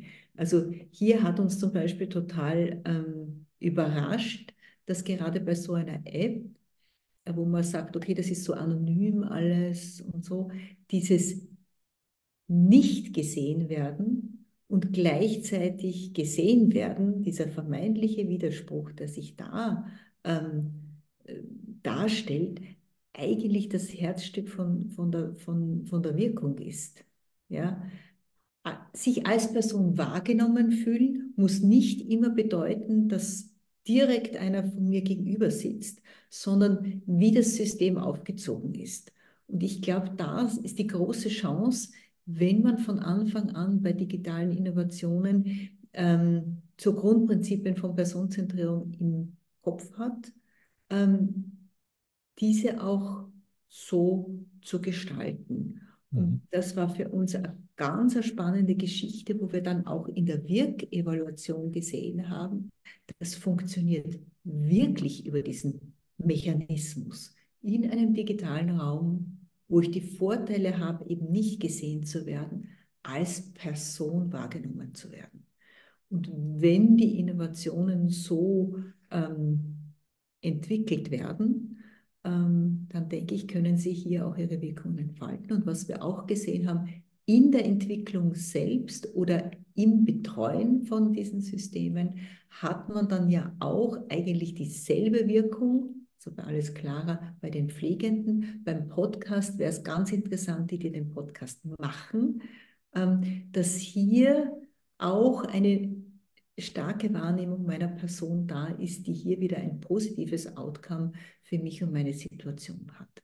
Mhm. Ich weiß, das klingt jetzt alles sehr, sehr abstrakt und sehr ähm, theoretisch. Ähm, in, der, in der direkten Anwendung äh, wird das oft mit viel, viel einfacheren Worten beschrieben. Äh, ich finde es dann immer wieder faszinierend, dass wir es dann auch, dass es möglich ist, das auf eine wissenschaftlich-analytische und theoretische Ebene zu heben, weil das ja oft gar nicht die Intention ist. Aber das gelingt hier ähm, sehr, sehr gut. Und ähm, ich glaube, auch durch dieses Innovationsprojekt haben wir noch eine Innovation dann am Ende, dass wir nämlich auch ein System haben. Ganz kurzer Zeithinweis, wir müssen ein bisschen auf die Zeit ja, schauen. ich bin, ja. rede nur noch den einen Satz, bin ich schon fertig. Ein Indikatorsystem haben werden, wo wir andere Innovationen ähm, auf die Person-Centeredness hin überprüfen oder entwickeln können. Und das ist sozusagen die vierte Innovation, die da rauskommt. Mhm. Und jetzt bin ich auch schon fertig. Danke. Ich glaube, es verdeutlicht sehr, sehr klar, dass der Anspruch, die Menschen ins Zentrum zu stellen, sich wissenschaftlich gar nicht so einfach abbilden lässt. Aber da danke für Ihr Bemühen, das dann auch so wirklich so gründlich auch zu machen. Ähm, ich hatte gerade einen Impuls, bevor wir jetzt zur Diskussion gehen. Wenn ich so in die Runde schaue, dann haben wir alle so ganz starr und konzentriert zugehört. Also vielleicht nehmen wir uns eine halbe Minute zu schauen, in den Körper reinzuspüren, was brauche ich gerade. Vielleicht möchte ich einen Schluck Wasser oder mich kurz dehnen, einmal durchatmen. Also so, wer möchte gerne mal kurz für sich selbst sorgen, eine halbe Minute. Ich hatte auch vorher den Impuls, mich kurz zu dehnen, weil ich merke, ich, wenn ich dann so eine Stunde schon nur so in das Kastel starre, dann wird man immer starrer. Genau. Practice what you preach. Wir sagen ja immer, dass die pflegenden Angehörigen eigentlich durchgetaktet arbeiten und dann der hehre Anspruch auf sich selbst zu schauen gar nicht so leicht ist. Ja. Wir haben jetzt noch Zeit, äh, ungefähr eine Stunde für eine gemeinsame Diskussion und ein Gespräch. Und ich freue mich sehr, dass wirklich, die Niki hat schon gesagt, dass wirklich auch Menschen sich Zeit genommen haben von Institutionen, die ganz zentral sind und ihr, sie alle auch wirklich in Leitungsfunktionen seid mit viel Verantwortung und ich nehme an, dichten Terminkalendern. Insofern finde ich, das habe ich schon gesagt, wirklich ein, ein Zeichen von Wertschätzung, dann am Abend sich da zwei Stunden Zeit zu nehmen. Danke dafür. Ähm, wer sind wir so als Diskussionsrunde? Zum einen Christoph Mandl. Ähm, Sie sind Abteilungsleiter für Personal- und Organisationsentwicklung in der Wirtschaftskammer und wir hatten ja immer wieder das Thema der Vereinbarkeit von äh, Menschen mit Pflegeverantwortung. Geht das mit dem Job überein? Gibt es da Verständnis? Was gibt es für Unterstützungsmaßnahmen? Danke, dass Sie sich auch Zeit nehmen für diese wichtige Schnittstelle. Wir haben, äh, wie eben gerade gehört, die Professor Hanna Meyer. Ähm, ich stelle Sie trotzdem noch kurz noch vor, Sie sind an der Karl-Landsteiner Privatuni und leiten dort den Fachbereich Pflegewissenschaft mit dem Schwerpunkt, eben, was Sie gerade gesagt haben, Personenzentrierung. Dritter im Bunde ist die Katharina Meichenitsch. Ähm, sie arbeitet im Sozialministerium oder Bundesministerium für Soziale Gesundheit, Pflege und Konsumentenschutz, wie es ja korrekterweise heißt. Und sie leiten dort die Gruppe Pflegevorsorge, zu der fünf Abteilungen gehören. Da ist auch das Pflegegeld oder die gestern diskutierte Demenzstrategie dabei und äh, Pflegevorsorge. Förderwesen, aber eben auch eine Abteilung, die sich mit pflegenden Angehörigen beschäftigt. Danke, dass Sie sich heute auch Zeit nehmen. Wir haben die Birgit Meinhardt-Schiebel. Äh, ich weiß nicht, ob es jemanden in unserer Runde gibt, der dich nicht kennt. Ich bin beim Du, weil wir in den letzten Runden dann immer schon nach drei Jahren irgendwann zum Du gerutscht sind. Ähm, brauche ich, glaube ich, nicht lange vorstellen. Sehr, seit vielen Jahren sehr umfassende und unterschiedliche Rollen engagiert für Menschen, ursprünglich auch beim Roten Kreuz und im Bereich sozialen Dienste, lange Jahre arbeitssuchende Frauen unterstützt und gearbeitet, ähm, aber eben auch hier als Präsidentin der Interessensgemeinschaft pflegende Angehörige. Also danke, dass du auch diese Perspektive einbringst. Und last but not least, Anna Paar, ähm, Generalsekretärin von Caritas Österreich und auch so ein bisschen stellvertretend für die anderen großen Trägerorganisationen. Ihr habt ja so eine Bundesarbeitsgemeinschaft Freie Wohlfahrt, wo dann irgendwie die Caritas und die Diakonie und das Hilfswerk, Rotes Kreuz und die Volkshilfe vertreten sind und auch hier das Bemühen, sozusagen gemeinsam eigentlich zu schauen, was kann man gemeinsam gut weiterbringen. Und das ist auch schon das Stichwort für unsere Diskussion. Also es ist ja angeklungen, das Thema ist sehr komplex, es durchzieht alle Lebensbereiche und niemand kann alleine das verantworten oder das weiterbringen. Wenn ich mir was wünschen kann für unsere Diskussion, dann ist das, dass wir, auch wenn wir immer eine Organisation repräsentieren, trotzdem irgendwie uns gegenseitig zumuten, dass wir halt alle unser Bestes geben und dass die Welt imperfekt ist und dass wir so ein bisschen miteinander teilen, auch wo stehen wir gerade, also wo haben wir auch offene Fragen oder wo, wo sind äh, die Herausforderungen. Wir haben kurz vorher uns so als roten Faden überlegt, dass es schön wäre, ein bisschen auf die letzten drei Jahre zu schauen, also über das Innovationsnetzwerk hinweg. Und dann aber auch so, was seht ihr, was sehen Sie für Herausforderungen oder auch Chancen für die nächste Zeit? Bevor wir aber so darauf zu sprechen kommen, Ähm, da würde ich gerne mit Ihnen, Frau Katharina Meichernitsch, anfangen. Ähm, auch die Frage, gibt es aus dem, was Sie jetzt sozusagen, was wir jetzt so im Staccato gehört haben von Innovationsnetzwerk, etwas, was bei Ihnen gerade nachklingt, was Sie, was Sie beim Zuhören beschäftigt hat? Falls es das gibt, dann gerne auch das sozusagen vorannehmen, weil wir werden noch genug Zeit haben, auch über die, die großen Fragen äh, zu sprechen und sonst gerne auch eben aus Ihrer Sicht, wie sehen Sie die letzten drei Jahre, die Situation von pflegenden Angehörigen und wie sehen Sie die Zukunft? Danke, dass Sie sich Zeit nehmen. Ja, danke schön für die Einladung. Ähm, es ist sehr beeindruckend gewesen, was da alles passiert ist und ich finde das Format auch, war auch sehr angenehm mit den, mit den drei Minuten zum Zuhören. Es war sehr kurzweilig. Ähm, unsere Zahlen sagen, 950.000 Menschen pflegen und betreuen ihre Angehörigen in Österreich. Das sind 10 Prozent, sagen wir mal, und das ist ein riesiges Thema, ja. Und man hat es da heute jetzt bei der Präsentation gesehen, da, da braucht es auch sehr viele diverse, meinetwegen auch kleine Projekte, die vielleicht klein starten, um alle Menschen abzuholen. Also das ist 10 Prozent der Bevölkerung sind sicher sehr divers und da ist es okay. Also je nachdem, was hilft. Ja. Also das dürfen dann auch sehr viele unterschiedliche und innovative Ansätze sein. Ja. Ähm, so zur Frage, was ist passiert aus unserer Sicht? Ich meine, ich bringe jetzt natürlich die Bundessicht ein. Ich darf ein bisschen äh, Werbung machen für die Maßnahmen, die, die, die in den letzten ähm, zwei, drei Jahren auch gesetzt wurden äh, seitens des Sozialministeriums beziehungsweise seitens der Bundesregierung. Und da hat es zwei größere äh, Pflegereformpakete gegeben. Ähm, insgesamt wurden da 38 Maßnahmen umgesetzt ehrlicherweise nicht alle für pflegende Angehörige, sondern da waren auch ganz viele Sachen dabei für Menschen mit Pflegebedarf, für auch ganz, ganz viel für das Pflegepersonal, aber eben auch für pflegende Angehörige. Und da gibt es zum Beispiel jetzt neu den Angehörigenbonus. Ähm, den, äh, der wurde eingeführt, 1500 Euro gibt es da pro Jahr quasi für pflegende Angehörige, wenn es einen Angehörigen gibt, ab Pflegegeldstufe 4. Wir finanzieren Pflegekurse ein Angebot, das leider noch viel zu wenig bekannt ist. Ähm, also wenn Sie, wenn pflegende Angehörige einen Kurs machen, äh, um entsprechende Pflegetechniken zu erlernen oder sich auszutauschen, so in die Richtung, dann äh, gibt es da von uns einen Kostenersatz dafür. Ähm, es gibt das Angehörigengespräch, auch das noch viel zu wenig bekannt, ähm, wenn man quasi sich äh, psychisch belastet fühlt, weil natürlich die Pflege und Betreuung von Angehörigen auch eine sehr ähm, ähm, zeitaufwendige und auch äh, psychische belastende Tätigkeit sein kann, kann man um ein Angehörigengespräch ansuchen. Das wird von Psychologinnen und Psychologen gemacht. Kann man bis zu zehnmal in Anspruch nehmen. Also ist wirklich ein tolles Angebot. Wir haben gemacht Erleichterungen bei der Ersatzpflege, Erleichterungen bei der Pflegekarenz. Ähm, es gibt jetzt seit kurzem einen Anspruch auf Pflegekarenzgeld, wenn man quasi ähm, mitgeht äh, bei, der, bei der Begleitung von Kindern beim Reha-Aufenthalt. Äh, wir haben den Erschwerniszuschlag erhöht. Also Sie sehen, das sind lauter oder viele, viele kleine Maßnahmen, die, die äh, sehr viel bewirken können, aber im, im, im Leben der einzelnen Menschen. Ähm, ich glaube, ein, ein, ein ganz wichtiges Projekt möchte ich äh, herausnehmen, das ist die Community Nurse.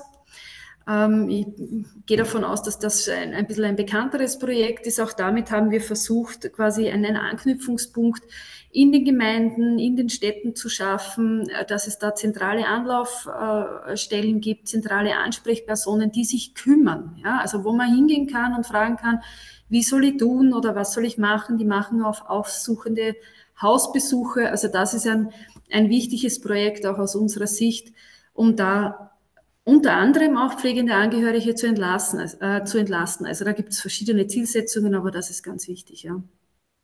Äh, letzter Satz äh, zu, zu, zu diesem Thema ist, dass es ähm, viele von Ihnen wissen, das ist ein EU-finanziertes Projekt derzeit und da war lange, lange Zeit die Frage, wie schaut es aus mit der Folgefinanzierung geht es weiter, kann man diese Projekte weiterfinanzieren und tatsächlich ist es jetzt gelungen, auch öffentliches Geld zur Verfügung zu stellen im Rahmen vom Pflegefonds.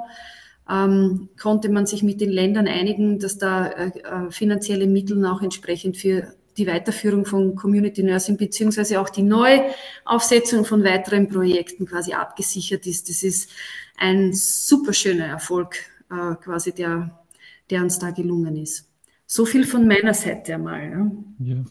Vielen Dank schon mal. Wir werden eh nachher noch oft auf die Potenziale die Zukunft zu sprechen kommen. Ich finde es aber auch gut, das, das mal zu honorieren, was auch eigentlich sozusagen geglückt, geglückt ist in den letzten Jahren. Ähm, ich gehe in keiner bestimmten Reihenfolge vor. Anna Paar, ähm, ich würde Sie einladen, gerne auch so Ihre Gedanken zu teilen, äh, zu dem einerseits vielleicht von dem, was jetzt von dem, von der Präsentation vielleicht noch nachschwingt, aber sonst auch Ihre Sicht. Äh, die Trägerorganisationen haben natürlich unglaublich viele Schnittstellen auch zu pflegenden Angehörigen im Zusammenspiel auch mit Professionisten, Pflegekräften, ähm, aber auch sozusagen zum Start hin. Ähm, ja, was ist bei Ihnen nachgeklungen? Wir haben auch gehört, die Distant Carers, die pflegenden Eltern, die Young Adults waren auch spezielle Zielgruppen. Ähm, was sind Ihre Gedanken dazu? Ja, mal guten Abend auch von meiner Seite. Ich möchte mich sehr herzlich bedanken, dass ich hier dabei sein darf, äh, auch stellvertretend für die äh, Bundesarbeitsgemeinschaft Freie Wohlfahrt.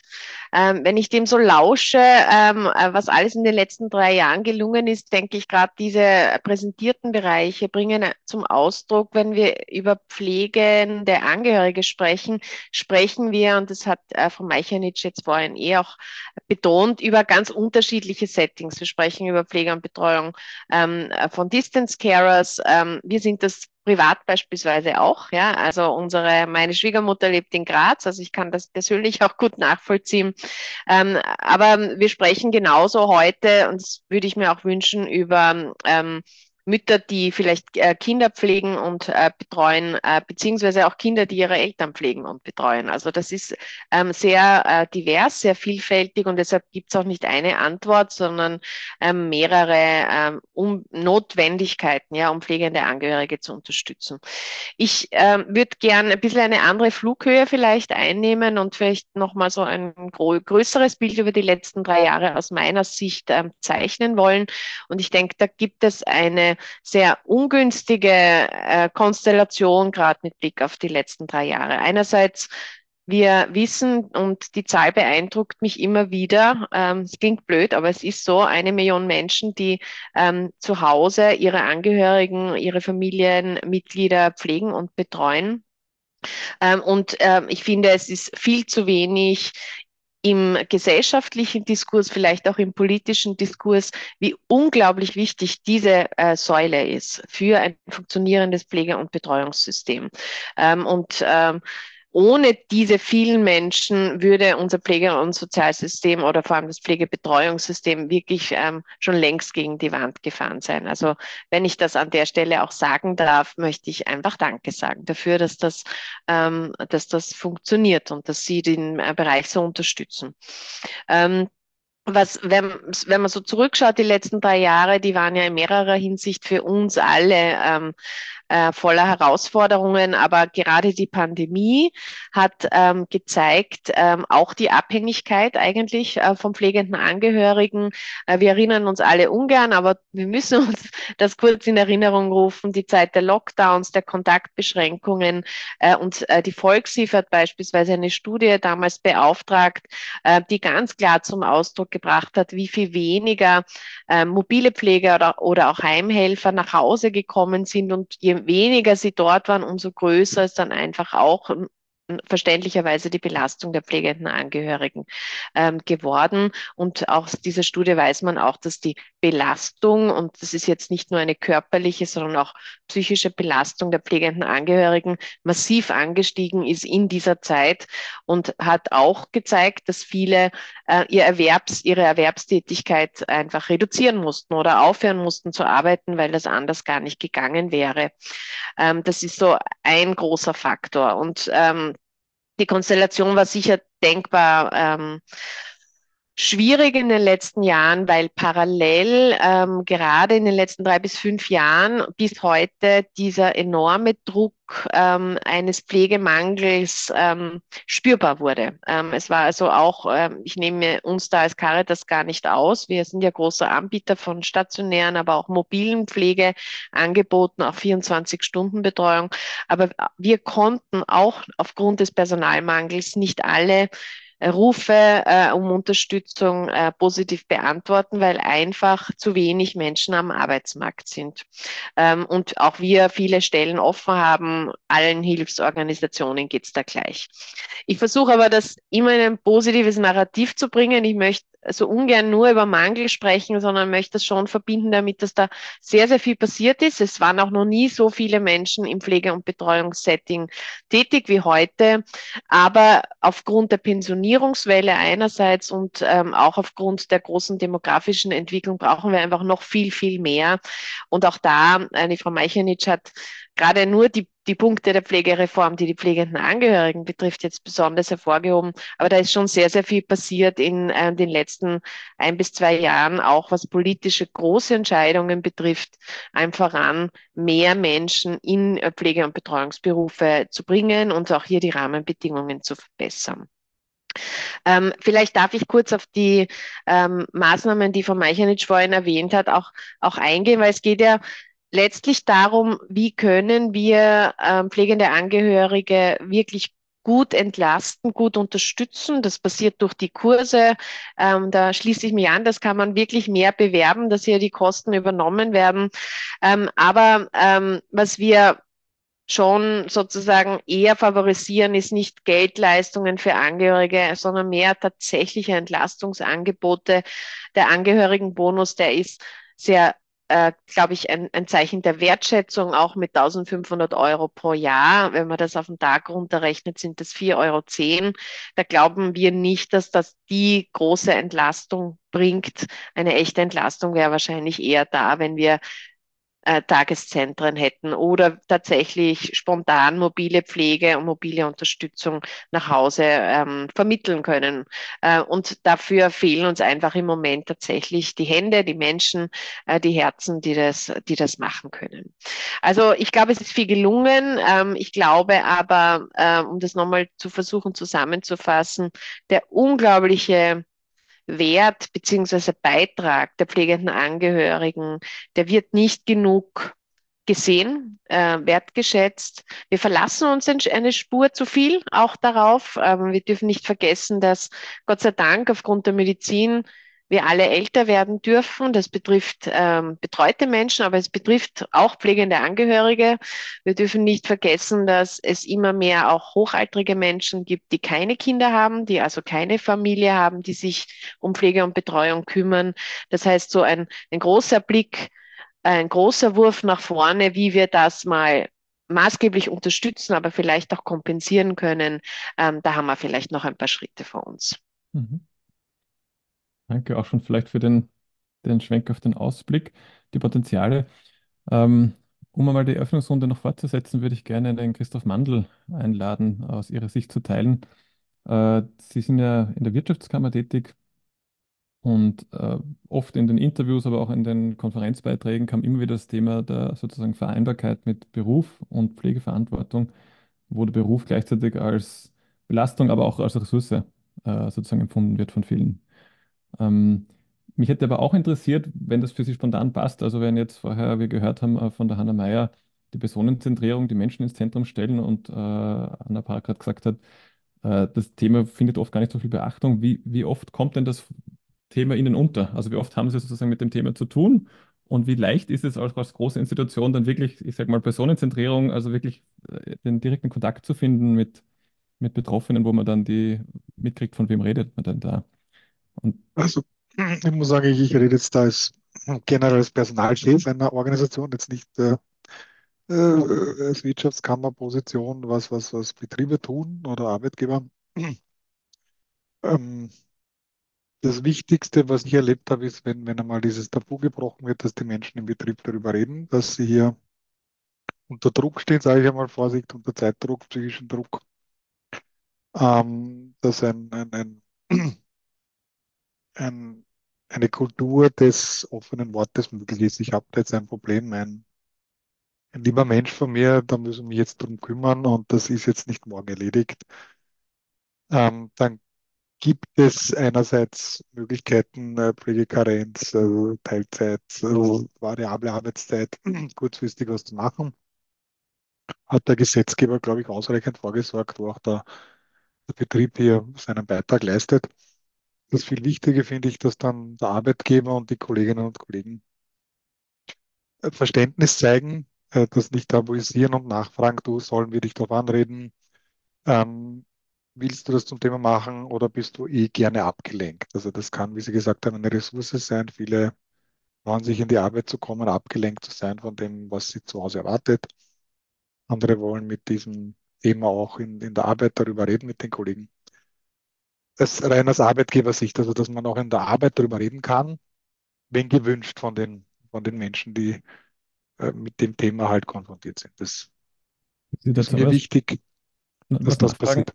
Genau. Ähm, ich glaube, der Punkt wird sehr oft auch aufgebracht. Haben Sie selber den Eindruck, dass das weniger wird, diese Tabuisierung, oder haben Sie da ein Gefühl? Nein, ich habe, also ich, als, ich habe jetzt keine Studie gemacht, keine wissenschaftliche. Ich habe das Gefühl, in den Firmen, wo ich tätig war, ich hatte das Glück, in, auch in anderen Firmen zu sein, wo man eine Kultur hatte, wo das möglich war. Das liegt halt immer sehr stark an den Führungskräften, wie das aufgenommen wird und äh, dass man da auch Beispiele hat, die man erzählen kann, äh, gegebenenfalls, was dann der Arbeitgeber, die Kollegen gemacht haben.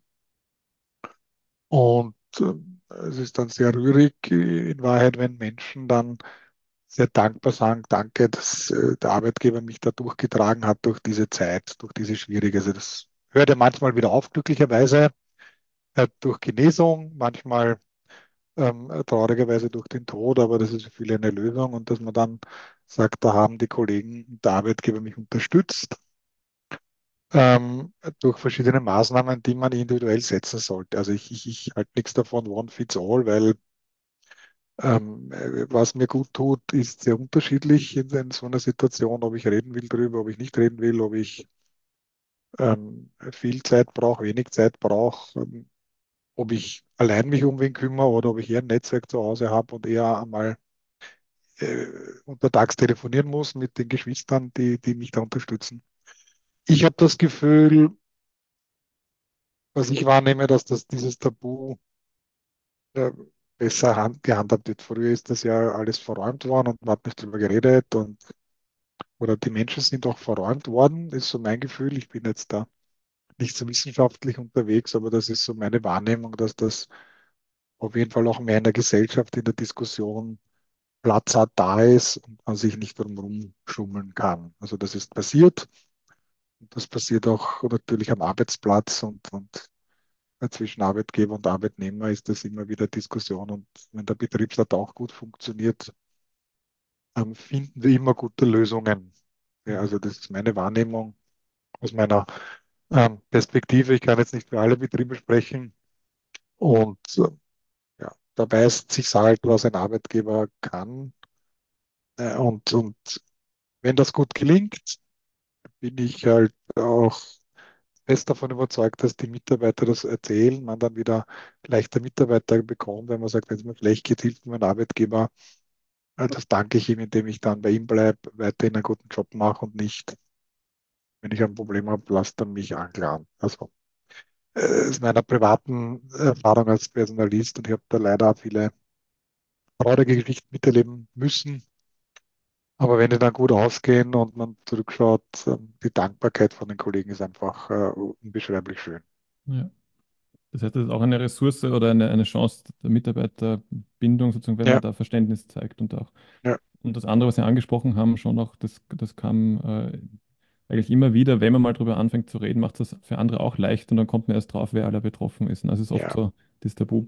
Ja, und auch, Schwellenwert, wo dann, wo man dann eigentlich anfängt zu merken, da gibt es ganz viele, die es ähnlich haben.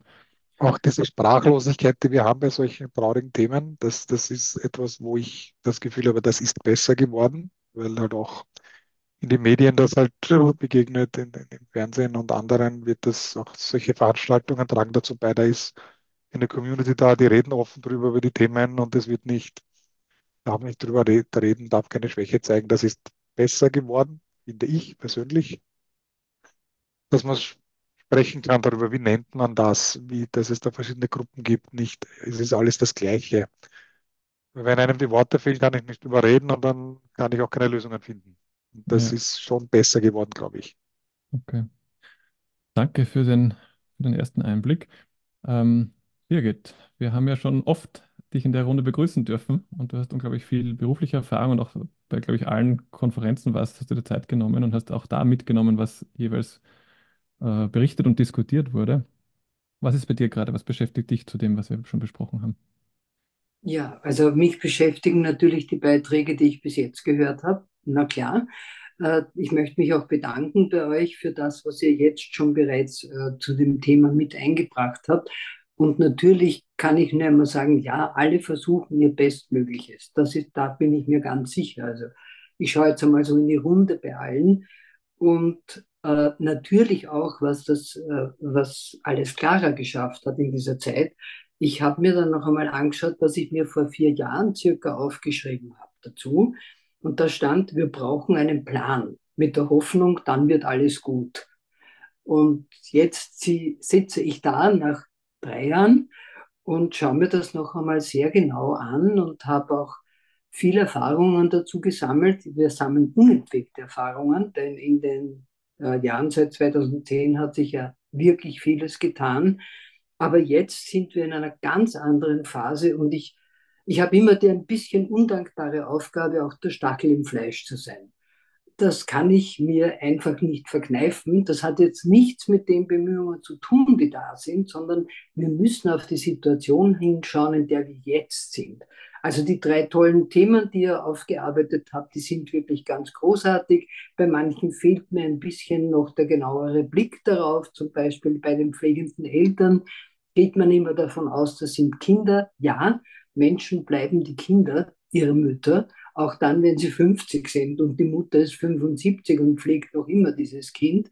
Also da muss man schon sehr genau hinschauen, sonst hat man dann nur eine kleine Population und die andere wird vergessen und hat wirklich extreme Schwierigkeiten. Das ist nur ein Punkt. Aber ich möchte jetzt nicht auf die einzelnen drei wichtigen Themen eingehen, die ihr so gut aufgearbeitet habt. Äh, aber mittlerweile poppen pausenlos neue Themen auf, also wirklich fast täglich. Wir können gar nicht so schnell hinschauen, was die ganze Zeit passiert, gerade für pflegende Angehörige. Sie stehen vor unendlich vielen Herausforderungen. Wir haben ja auch eine Polykrise auf dieser Welt. Wir leben ja nicht in einem Konkon, in dem das alles irgendwie ganz gut äh, sich machen lässt, sondern Menschen haben wirtschaftliche Probleme, Menschen haben gesundheitliche Probleme. Es gibt unendlich viele neue komplexe Erkrankungen. Es gibt unendlich äh, schwierige Lebensumstände. Und wir haben gesellschaftliche Umbrüche, die die pflegenden Angehörigen in den Rand drängen, die gar nicht wissen, was sie zuerst tun sollen, um irgendwie mit diesen Situationen auch nur gedanklich umgehen zu können. Sie haben keine Zeit dafür. Sie müssen schauen, dass das Werkel zu Hause rennt. Und da bleiben sie dann sehr oft alleine damit. Und ich glaube, wir dürfen darum nicht vergessen. Liebe Hanna Meyer, du hast das so schön gesagt, ja, es gibt sozusagen eine abstrakte Dimension, aber es gibt auch eine ganz praktische Dimension. Und da muss man genau hinschauen, denn bei uns landen ja die Menschen mit ihren Problemen und die, die sagen, ja, das ist alles schön, was ihr da macht, das ist ja wunderbar, aber ich krieg's nicht, weil ich zum Beispiel gar nicht die Ressourcen habe. Ich habe weder die zeitlichen Ressourcen, noch habe ich die technologischen Ressourcen. Wir gehen davon aus, ja, es gibt die Apps ich liebe Technologien. Ich war erst gestern äh, im Vortrag im Parlament zum Thema Gesundheitswesen und KI. Wahnsinnige, schöne Entwicklungen. Wir können uns nur freuen drüber. Aber es leben viele Menschen in ländlichen Bereichen. Dort haben sie nicht einmal eine ordentliche Netzabdeckung. Die können gar nicht zugreifen. Es gibt Menschen, die müssen einen Antrag für etwas stellen. Das können sie gar nicht, weil sie nicht die Möglichkeiten haben. Und wir dürfen wir dürfen uns nicht darauf verlassen, ja, wir haben eh schon alles getan. Nein, wir stecken mittendrin. Und wenn wir nicht gut aufpassen, diese pflegenden Angehörigen schwere psychische Krisen. Und ich kann sie verstehen, wenn sie verzweifeln. Und wenn sie dann bei uns anrufen und sagen, ich weiß nicht mehr weiter und soll ich mich jetzt gleich umbringen oder später. Nein, wir müssen dranbleiben, ja. Und auch in der Forschung. Forschung ist ganz, ganz wichtig, absolut aber man muss sie so aufsetzen, dass sie auch der Realität entspricht, nämlich einer Realität, die sich rasant entwickelt. Und das kann natürlich Forschung nicht so gut, das verstehe ich natürlich, aber trotzdem um diesen Punkt geht es auch. Und ich glaube, ich werde mir noch den Mund fusselig reden dafür, aber das ist halt so meine Art dazu. Aber wir haben eben fast eine Million pflegende Angehörige und jetzt ganz langsam merke ich, wo immer ich mit Menschen im Gespräch bin, auch in Fachkonferenzen etc., Wenn ich dann mal so in die Runde schaue und mich traue zu fragen, darf ich fragen, wer von Ihnen denn auch persönlich betroffen ist, dann ist es plötzlich da. Menschen, die sonst nicht darüber reden. Ich habe heute erst am Vormittag ein Telefongespräch gehabt mit einem Projekt und dann sagt mittendrin diese Projektleiterin, ich bin nämlich auch eine pflegende Angehörige. Das hätten Menschen vor fünf Jahren nicht gesagt. Ich weiß nicht warum, gerade in Fachkreisen, als ob man sozusagen auf einem anderen Stern leben würde. Und da müssen wir auch genau hinschauen. Auch diese Menschen müssen die Möglichkeit haben zu sagen, ja, ich brauche etwas, ich komme alleine nicht mehr weiter und ich weiß eigentlich nicht, wo ich das bekomme, was ich brauche. Und Katharina, äh, Katharina Meichenitsch, ja, ich kenne diese Angebote wirklich und wir fördern sie wirklich, wo wir nur können, um sie bekannt zu machen. Aber es erreicht die Menschen so schlecht. Und dann müssen wir uns immer wieder überlegen, warum erreicht es die Menschen so schlecht. Ich habe so einen Standardsatz und den habe ich schon oft gesagt und ich hoffe, ich werde dafür nicht verurteilt. Die Firma Lutz kennt jeder in Österreich. Warum, kennt, warum kennen so wenige diese guten Angebote, die Menschen unterstützen würden? Das muss man kampanisieren, das muss man ganz anders aufmachen, damit es sozusagen greifbar ist. Mir fällt ein Beispiel ein, wir haben gerade die Firma Ströck. Die Firma Ströck ist jetzt dabei, explizit für die Gruppe von Menschen mit ME, also äh, mit dieser myalgischen Enzeopathie. Gut, ihr wisst, was ich meine, Entschuldigung, mir fällt das Wort jetzt nicht gerade ein, und mit äh, mit, äh, mit der Chronik Fatigue umzugehen, weil sie sehen, wie viele Menschen davon betroffen sind und durch die Demenz bei vielen das überhaupt erst aufgetreten ist oder getriggert wird. Aber da macht sich eine große Firma dran, die wirklich überall vertreten ist und fördert das. Die machen dann nicht nur Programm dazu, die machen die ganze äh, Kampanisierung dazu. Und das geht, denn zum Bäcker gehen die Leute alle mal und sie sehen, aha, die beschäftigen sich damit, nicht nur mit einem Plakat, sondern die sind wirklich damit dabei und haben sich zum Beispiel den Rudi Anschober geholt dazu. Das funktioniert. Die Forschung ist das eine, ja, unbedingt wichtig, danke tausendmal dafür, aber jetzt brauchen wir einen Plan, einen neuen Plan. Und der Plan muss heißen, wie gehen wir in dieser Krisensituation mit dem Problem um? Danke, das war mein Stachel. Ja, danke. Ähm, ich würde als Fünfte dann noch gerne die Hanna Meyer einladen, so zu dem, was neben ihrer wirtschaftlichen Forschung sozusagen sie jetzt noch beschäftigt. Und an der Stelle aber auch schon die Einladung an alle, die Fragen, Unklarheiten oder auch einfach Erfahrungen gerne teilen wollen, äh, das einfach zu tun, indem man die Hand hebt, sich gerne einbringt oder eine Frage im Chat schreibt. Ähm, ich würde, also das, was Sie gerade beschäftigt, gerne einbringen, Frau Meyer, aber auch dann an die Runde gerne schon auch die Frage stellen, Birgit, du hast gerade angesprochen von dem, was du wahrnimmst. Ja, du sagst in Runden, nimmst du das wahr, dass es leichter ist. Ähm, ich bin ein großer Fan vom, vom Otto Schama, der, ähm, der zu diesen Umbrüchen, sozialen Umbrüchen forscht am MIT. Und der spricht ja davon, dass es wichtig ist, gerade über diese Dinge auch sich auszutauschen, die noch nicht so klar sind. Ja, denen man eher das Gefühl hat, worum geht es jetzt eigentlich in der Zeit, in der wir gerade leben? Da haben wir vielleicht noch keine guten Daten, noch keine Studien, aber wir haben alle, die wir heute zusammenkommen viele Kontakte in Summe und ich stelle mir so die Frage, worum geht es jetzt in nächster Zeit hauptsächlich? Du hast ja diese vielen Krisen angesprochen und das kann leicht so ein Gefühl von Überforderung machen. Aber was war, was war der Punkt, wo ihr das Gefühl habt, das ist ein Bereich, auf den wir uns, sei es jetzt für eure Institution oder wir als Gesellschaft uns fokussieren sollten, weil da habt ihr das Gefühl, dass, dass das ist genau, worum es gerade jetzt geht in nächster Zeit. Ja, vielleicht gibt es Menschen, die so ein Gefühl haben, was jetzt gerade wichtig ist, weil alles sozusagen ist sehr viel, aber vielleicht gibt es ein Gefühl. Das schon mal vorab, aber gerne jetzt, Frau Meier, vielleicht, falls Sie noch was ergänzen wollen. Ja, vielleicht nur ganz kurz, vielen Dank. Ähm, ja, Birgit, Forschung kann nur gewisse Dinge aufzeigen, gewisse Dinge analysieren. Ähm, und über diese Sachen vielleicht eine gewisse Veränderung anstoßen, aber nie selbst vor Ort die Veränderung machen. Insofern ja, äh, bin ganz bei dir. Die, es kann, ja, wir müssen auf verschiedensten Ebenen arbeiten. Vielleicht zwei Sachen, die mir aufgefallen sind, auch in den, in den letzten Jahren. Das eine ist also jetzt ganz allgemein außerhalb auch der Forschung.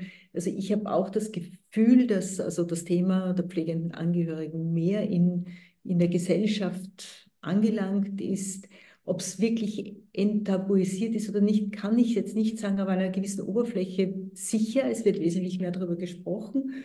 Ähm, das glaube ich und das finde ich grundsätzlich sehr positiv auf der anderen Seite. Und ich glaube, man darf mich jetzt nicht falsch verstehen. Das ist jetzt eine ganz heikle Geschichte, die ich sage. Es ist ja auch schon gesprochen worden von dieser ganz wichtigen Säule, die sie sind und, und, und. Und das hat zwei Seiten.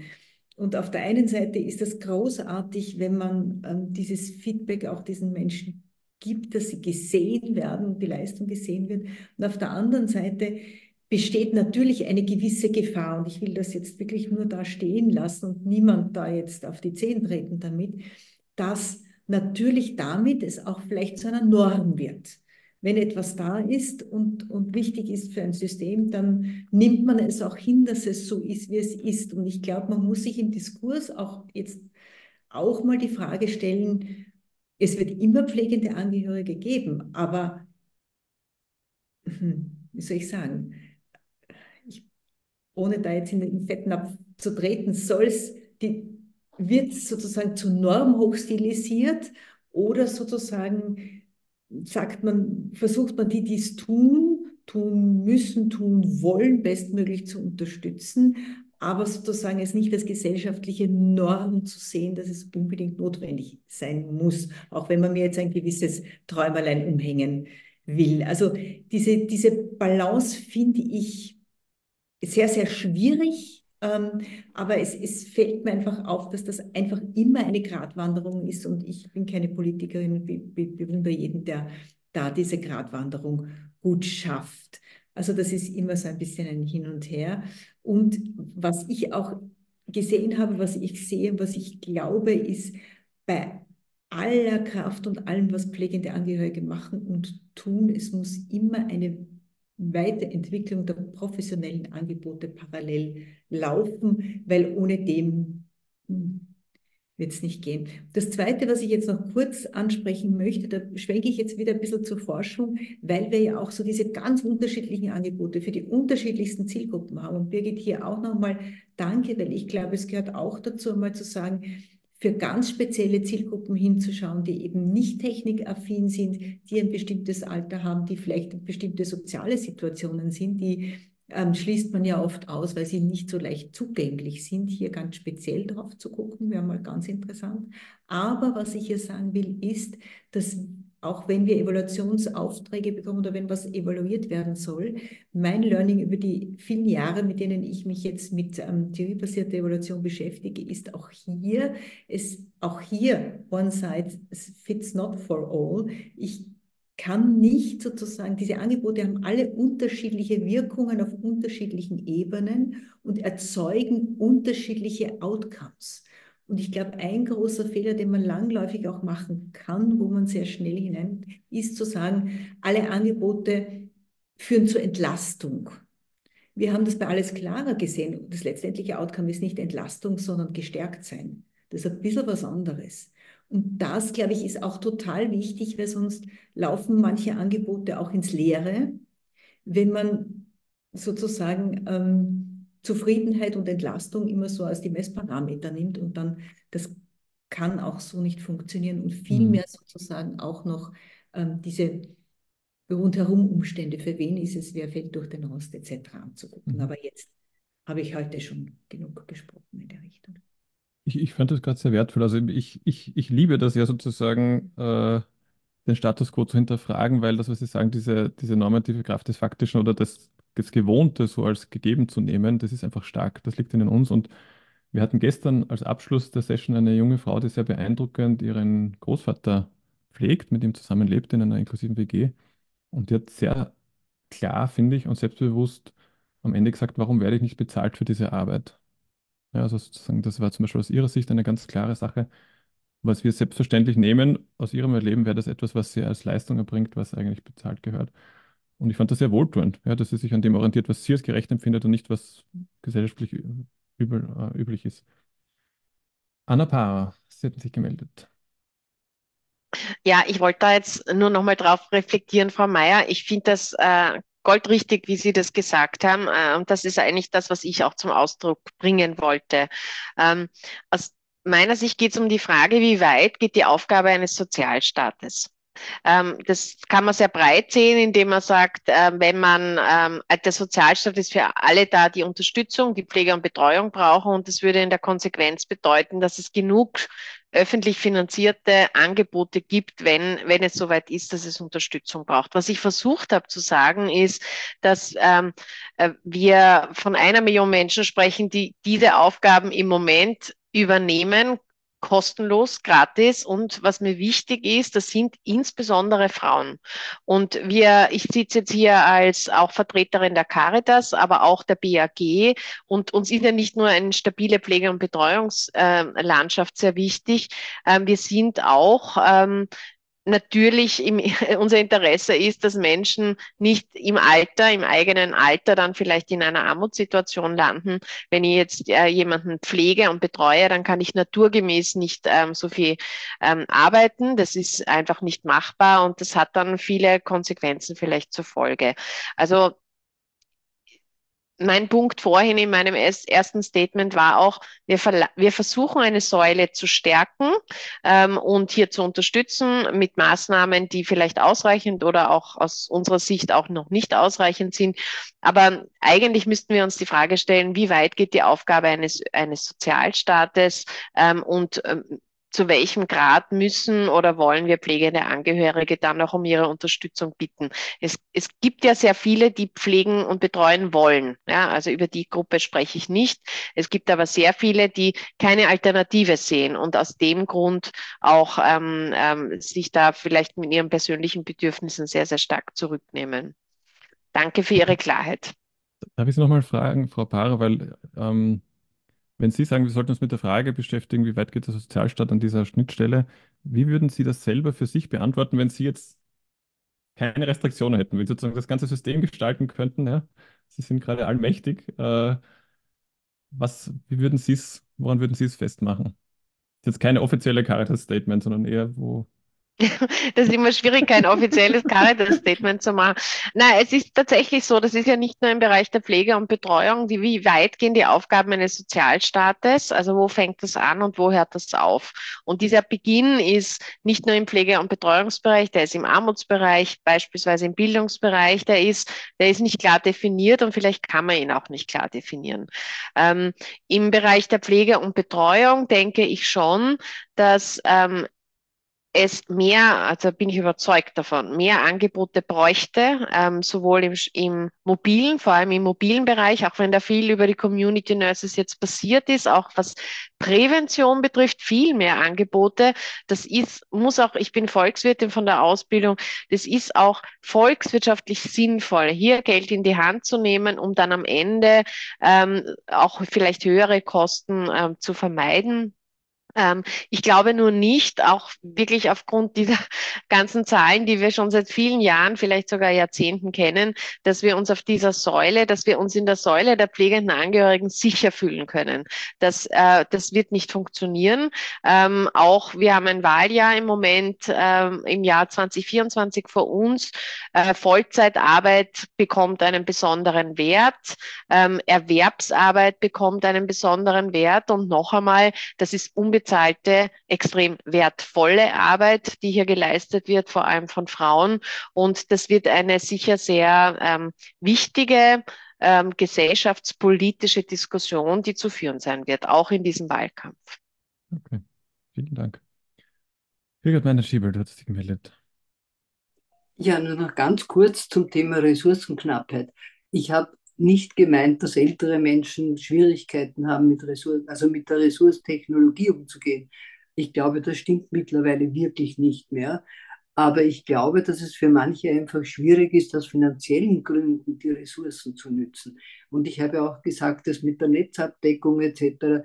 viele Menschen nehmen aus Ersparung, also Ersparungs, Ersparungsgründen einen sehr billigen Vertrag, mit dem sie das und das und das gar nicht können und dann haben sie das Problem, dass sie auf diese Unterstützungsmöglichkeit nicht Also, dass, dass sie nicht auf diese Unterstützungsmöglichkeit zugreifen können. Und da muss man schon sehr genau hinschauen. Also auch Kinder und Jugendliche, das ist ganz egal. Ja? Viele haben gar nicht die Möglichkeit, das, was es gibt, tatsächlich zu nutzen, weil sie nicht die Kapazitäten dazu haben und natürlich auch oft nicht die zeitlichen Ressourcen. Das wollte ich nur noch einmal betonen. Danke. Ich möchte dazu ergänzen, was, äh, was nämlich genau der gleiche Punkt ist, was Daniel schreibt im Chat, nämlich aus meiner persönlichen Erfahrung mit einem eineinhalb Jahre alten körperlich behinderten Baby. Wir sind eineinhalb Jahre quasi rund um die Uhr im Pflege- und Überlebensmodus und da kann die Zeit und Energie sich mit den Angeboten zur Unterstützung samt der Bürokratie, das kann man auch oft zu beschäftigen, durchaus überwältigend oder unüberwindbar wirken. Also das war genau zu deinem Punkt nochmal. Nächste in der Runde, Silke. Sie hatten sich gemeldet.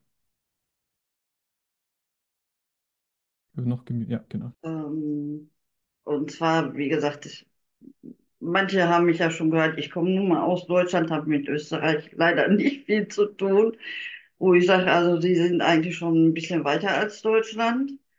Ähm, denn ich sag mal, also ich habe schon mehreren Politikern äh, vorgeschlagen, dass, was gestern auch das junge Mädchen gesagt hatte, mit dem Pflegegeld, dass es den Angehörigen zahlen sollte. Aber wie gesagt, also es ist schwer, das in die Politik reinzukriegen. Ähm, dann, was mir aufgefallen ist in der App, äh, hat man vielleicht, hört sich vielleicht auch blöd an, einer gedacht, es gibt auch blinde Leute und taube Leute. Wie sollen die praktisch so eine App bedienen? Funktioniert nicht. Kann nicht funktionieren. Ja. Wenn sie es nicht lesen können. Also müssen die praktisch so eine App haben, praktisch mit Blindenschrift dann noch extra. Also diese Leute müssten auch berücksichtigt werden. Oder meine Tochter, die ist 13 und kommt in dieser Pflegesituation. Genau, also eine konkrete Dann sagt, äh, ja? ich schütze meine Tochter. Also sie will praktisch meinen Rollstuhl schieben und ich sage, nee, äh, da, das ist nicht deine Aufgabe. Aber wie gesagt, das sind jüngere Kinder, die solche Aufgaben schon, sag ich mal, aus Verantwortung übernehmen möchten, wo praktisch der, der Patient dann die Aufgabe übernehmen muss, das Kind dann noch selber zu schützen. Ja. Das sind alles so Sachen, die dann halt mitspielen und vielleicht mal überlegen, wirklich länderübergreifend wirklich zusammenzuarbeiten, damit mhm. sich was wirklich tut. Also, wie gesagt, Pflege ist überall gleich. Ist nun mal so. Ja, danke auch. Ich meine, dieses Thema mit dem Erfahrungsaustausch länderübergreifend haben wir gestern auch schon Beispielen gemerkt. Da gibt es Potenziale, wo man lernen kann. Die konkrete Frage, die jetzt auch drinnen war, ist sozusagen, wer ist äh, die Zielgruppe von der App oder wie war das ein Ziel, auch die Menschen zu erreichen oder ist es für sie geeignet, die zum Beispiel jetzt taub sind oder blind sind ähm, oder sehr jung sind? Ähm, ich würde Vielleicht gibt es jemanden, der direkt auf die Frage antworten kann, weil dann würde ich das, bevor wir das nächste Thema aufmachen, gerne dazu nehmen. Ansonsten hätte ich einfach verstanden, dass das nicht die Zielgruppe war in dem Fall, also naheliegenderweise. Ähm, aber dass es für diese anderen genannten Gruppen genauso Angebote bräuchte und, und das Innovationsnetzwerk eine bestimmte Kapazität hat, sozusagen was zu entwickeln und in dem Fall wahrscheinlich diese Zielgruppe hatte. Ähm, es ist aber auch gut, dass wir hier Bedarfe klar machen. Also wenn wir sagen, da gibt es noch bestimmte Gruppen, die erfassen wir damit nicht, das ist genau das Bewusstsein, dass es ja auch geht für Folgeprojekte auch. Heidemarie Stafflinger. Um, ich, ich, kann vielleicht. Kurz, äh, ein Wort noch kurz zur Orientierung. Wir haben jetzt noch ungefähr so 10, Minuten, 10 12 Minuten in der Runde. Ich fände es schön, wenn wir gemeinsam so auch ein bisschen auf die Zukunft schauen, im Sinn von, was, was ist das, was uns jetzt gerade hilft, auf das wir schauen sollten auch. Bitte. Ich bin mir jetzt nicht sicher, Nono, habe ich jetzt meinen Namen gehört? Ich bin gerade ein bisschen ja, du bist dran. Genau. im Stromleermodus, aber es wird. Nicht ich, sondern mein Notebook. Äh, ich glaube, es waren sehr, sehr wertvolle Beiträge heute. Dann ist es so die Frage aufgetaucht. Also ich komme aus der Arbeiterkammer und ich traue mir jetzt auch öffentliches AK-Statement abgeben, während ich mein Notebook mit Strom versorge. Äh, ich glaube schon, dass es äh, eine Aufgabe des Sozialstaates ist, zu sagen, wir lassen die Menschen nicht im Stich. Ja? Das wird so die offizielle AK-Ansage, zu sagen, ja, es braucht einen Ausbau professioneller Angebote, wie wir es ja bei den Vorrednerinnen dankenswerterweise schon gehabt haben. Aber vor langer, langer Zeit habe ich irgendwann einmal Betriebswirtschaftslehre und Personal studiert. Also kann mir ein Stück weit unserem Sozialpartner in der Wirtschaftskammer anschließen. Ähm, egal ob wir, ob es uns jetzt das Wert ist der Politik, dass wir jetzt sagen, äh, wir sehen es als Aufgabe eines Sozialstaates, ja oder nein, pflegende Angehörige zu unterstützen. Ähm, wir brauchen händeringend auch Frauen und Angehörigenpflege ist großteils weiblich. Äh, wir brauchen Frauen am Arbeitsmarkt. Das heißt, wir werden irgendwie Möglichkeiten schaffen müssen, äh, pflegende Angehörige im Frauenhand, aber selbiges klarerweise auch bei der Kinderbetreuung, äh, Angebote zu schaffen. Wir werden die Frauen nicht in eine hohe Erwerbsbeteiligung kriegen, nämlich mit einer hohen Stundenanzahl, äh, wenn wir nicht Entlastungsmöglichkeiten schaffen. Ja. Äh, wir wissen durch die Bank bei den erwerbstätigen pflegenden Angehörigen, das sind an die 50 Prozent. Äh, wir haben wir haben in Oberösterreich ja neben der Young Carer Studie, die wir ja letzte Woche ein Stück weit präsentieren durften, äh, gerade eine Studie zum Thema pflegende Angehörige der, in der Erwerbstätigkeit laufen. Natürlich auch mit Zahlenschätzungen. Und alles, worüber wir heute so diskutieren, wie viele das sein könnten, schauen wir mal, wann unsere Studie fertig ist. Ich glaube, da könnte durchaus noch mehr kommen, wie viele das wirklich sind, wenn man aktuelle Datensätze zusammenspielt. Äh, und ich glaube aus dem Aspekt heraus, dass wir händeringend am Arbeitsmarkt Menschen suchen, äh, selbst aus dem Grund wird was gehen müssen, dass man pflegende Angehörige professionell mehr unterstützt. Ja, und es wird Geld kosten, ja. Und zum Thema Geld kosten, und dann bin ich ja schon still für heute. Äh, ja, wir haben gemerkt, sowohl in der Young Adult Care Studie, aber auch jetzt in der pflegenden Angehörigen-Studie, die jetzt gerade im Laufen ist, es ist einerseits die Zeit, ja, schauen, wo kriege ich überhaupt das her, wo, wo sind die Infos. Es gibt total viele wunderbare Angebote, wo wir heute aus dem Ministerium wieder einiges gehört haben. Äh, wenn wir dann fragen, welche Angebote kennen Sie, ist es total erschreckend, was ankommt. Und das Zweite, was dazu kommt, ist, äh, was, was kann ich nutzen und nicht hier? Was treiben wir zu? Was ist auch leistbar? Und überhaupt Leistbarkeit von Angeboten. Da sind wir noch meilenweit entfernt von dem, was uns wir, glaube ich, alle wünschen würden. Von Mhm. daher gesehen wird uns das Thema, glaube ich, nur sehr, sehr lang gemeinsam beschäftigen und es wird nur gemeinsam gehen, habe ich so das Gefühl. Mhm. Danke. Das wäre jetzt fast schon ein schönes Schlusswort. Wir sind aber noch nicht ganz am Ende. Wir haben noch die Möglichkeit für eine, eine letzte Runde, auch so für eine Abschlussrunde vielleicht. Und da würde ich gerne unsere fünf Gäste und Gästinnen bitten, so jeweils in einer Minute das, was ihnen noch wichtig ist, am Ende mit der Gruppe zu teilen.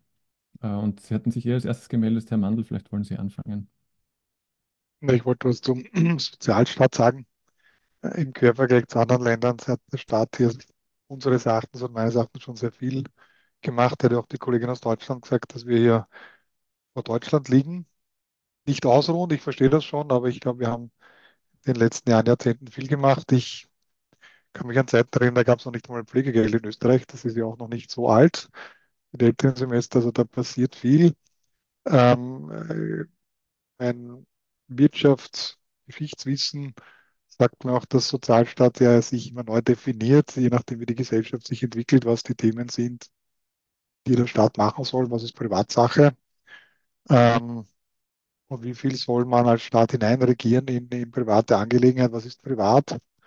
Das wird ja immer von Regierung zu Regierung neu definiert, was ist Privatsache. Äh, Auch bei anderen Themen Bildung hat ja die Kollegin auch gesagt, ich glaube, da sind wir gerade wieder an einer, in einer, in einer Zeitenwende, weil ganz andere Themen uns beschäftigen. Demografischer Wandel kennen Sie alle. Wie kriegen wir die Leute in den Arbeitsmarkt, die richtigen Pflegekräfte und, und was ist pflegenden Angehörigen zuzumuten? Wir haben Mehrkindfamilien, spielt ja auch eine Rolle. Die Familienstrukturen haben sich verändert. Was Familie ist, ist jetzt anders als früher. Und da glaube ich, dass wir in, den, in die Zukunft einfach schauen, was sind die Was ist einem einzelnen Menschen zumutbar? Was soll der Staat machen? Was machen lokale Strukturen? Also es gibt die Caritas ist ja auch keine staatliche Organisation, sondern auch eine Non-Profit-Organisation, die einen wichtigen Teil in unserer Gesellschaft übernimmt. Die Sozialpartner übernehmen etwas, was der Staat ja eigentlich macht. Der hat das quasi an uns übertragen, auch in der Caritas. Also ich glaube, da ist viel Raum für, für neue Systeme, Initiativen, die lokal helfen oder in einem spezifischen Bereich. Also das wäre so meine Zukunftsvision, dass man auch neu denkt, welche Strukturen können denn hier Abhilfe schaffen für die drängenden Probleme und nicht nur die bestehenden Strukturen. Ich glaube nicht, dass wir damit alles lösen werden, was auf uns zukommt oder Okay. schon da ist. Ja. Vielen Dank. Äh, Dankeschön. Äh, Frau Katharina Meichenitsch, Sie hatten sich auch gemeldet. Das ist gleich die nächste Schlussrunde. Ja, danke nochmal. Also ich kann auch vieles unterschreiben, was da jetzt gesagt wurde. Ich würde gern zwei Aspekte nochmal rausholen. Ja, Dienstleistungsangebot auf jeden Fall. Also ich glaube auch, dass das was ganz was wichtig ist, ist, um Entlastung zu bringen, um Stärkung zu bringen. Das hat mir auch gut gefallen. Äh, auch da, da Werbung für den Pflegefonds quasi jetzt da aufgestockt auf 1,1 Milliarden Euro. Das ist wirklich enorm viel Geld, das da in die Hand genommen wurde. Das waren vorher 456 Millionen. Ist das schon eine abstrakte Zahl genug mit vielen Nullen? Ja? Und jetzt sind es 1,1 Milliarden. Also es ist wirklich, und da hat man ein, ein eine Übereinkunft quasi mit Bund und Länder gemeinsam erzielt. Ja? Also da ist man sich einig gewesen, man will dieses Geld auch investieren. Das ist großartig. Ja? Zweiter Punkt, Frauen, ganz wichtiges Thema. Also es begegnet uns immer wieder. Äh, ich, ich glaube auch, dass es ganz stark darum geht, äh, Frauen zu stärken in, bei diesem Thema. Ich, äh, ein, ein, ein kleiner Aspekt, weil die Birgit vorher auch gesagt hat, es gibt so viele Aspekte. Wir werden jetzt dann ein erhöhtes Pensionsalter haben. Ja? Wie wird sich das auswirken auf pflegende Angehörige? Ja? Also da gibt es ganz viele Kleinigkeiten, die wir da auch äh, äh, beachten müssen. Und so grundsätzlich zur Zukunft, ähm, pflegende Angehörige bleibt sicher ein Top-Thema, 10 Prozent der Bevölkerung, wahrscheinlich wird es auch noch mehr oder wahrscheinlich davon auszugehen, wird mit Sicherheit auf der Agenda vom Sozialministerium stehen und wird mit Sicherheit auf der Agenda der nächsten Bundesregierung stehen. Also weil vorher schon der Wahlkampf gekommen ist. Es wird sich schlicht jeder auch damit beschäftigen müssen, weil die demografische Frage uns, uns, uns einfach auch beschäftigen wird. Danke. Ja, ich glaube, die Hoffnung teilen viele, dass das eine gesamtgesellschaftliche Aufgabe ist, die überparteilich, also auch wenn wir in so einer starken Konkordanzdemokratie leben, wo es, sehr stark alles parteilich eingefärbt ist in Österreich, aber ich glaube, letztlich sind so viele Menschen betroffen, dass ich auch die Hoffnung habe, dass es wirklich ein, eine als gesamtgesellschaftliche Aufgabe über Legislaturperioden hinweg betrieben wird. Ähm, Frau Hanna Mayer, wollen Sie noch ein Schlusswort an uns richten? Auch in einer Minute, wenn das geht. Sie sind noch gemutet. Wir hören Sie noch nicht? Sie müssen sich noch entmuten. So, ja. ähm, Stichworte. Was ich mitnehme heute wieder aus der Veranstaltung ist, entspricht mir als Wissenschaftlerin natürlich, ich glaube, bei dem Thema, wir, wir müssen immer wieder hinschauen und immer wieder neu hinschauen, durch eine neue Brille und noch genauer hinschauen. Wir haben schon viele Brillen auf, aber die reichen nicht, um diese diverse ähm, Gruppe gut erfassen zu können, Fragen stellen, hinterfragen, sich nicht zufriedenstellen. Also ich bei allem Respekt für alles, was schon erreicht wurde. Ich glaube, das ist ganz eine wichtige Sache und das Ganze aber in einem partizipativen Ansatz, also immer auch ähm, im Gemeinsam mit den Betroffenen. Und eine Sache würde ich ganz gern noch anbringen, es betrifft nicht nur die pflegenden Angehörigen, aber das Thema Frauen ist ja angesprochen worden und es ist auch angesprochen worden, woher kriegen wir die, die pflegen und, und.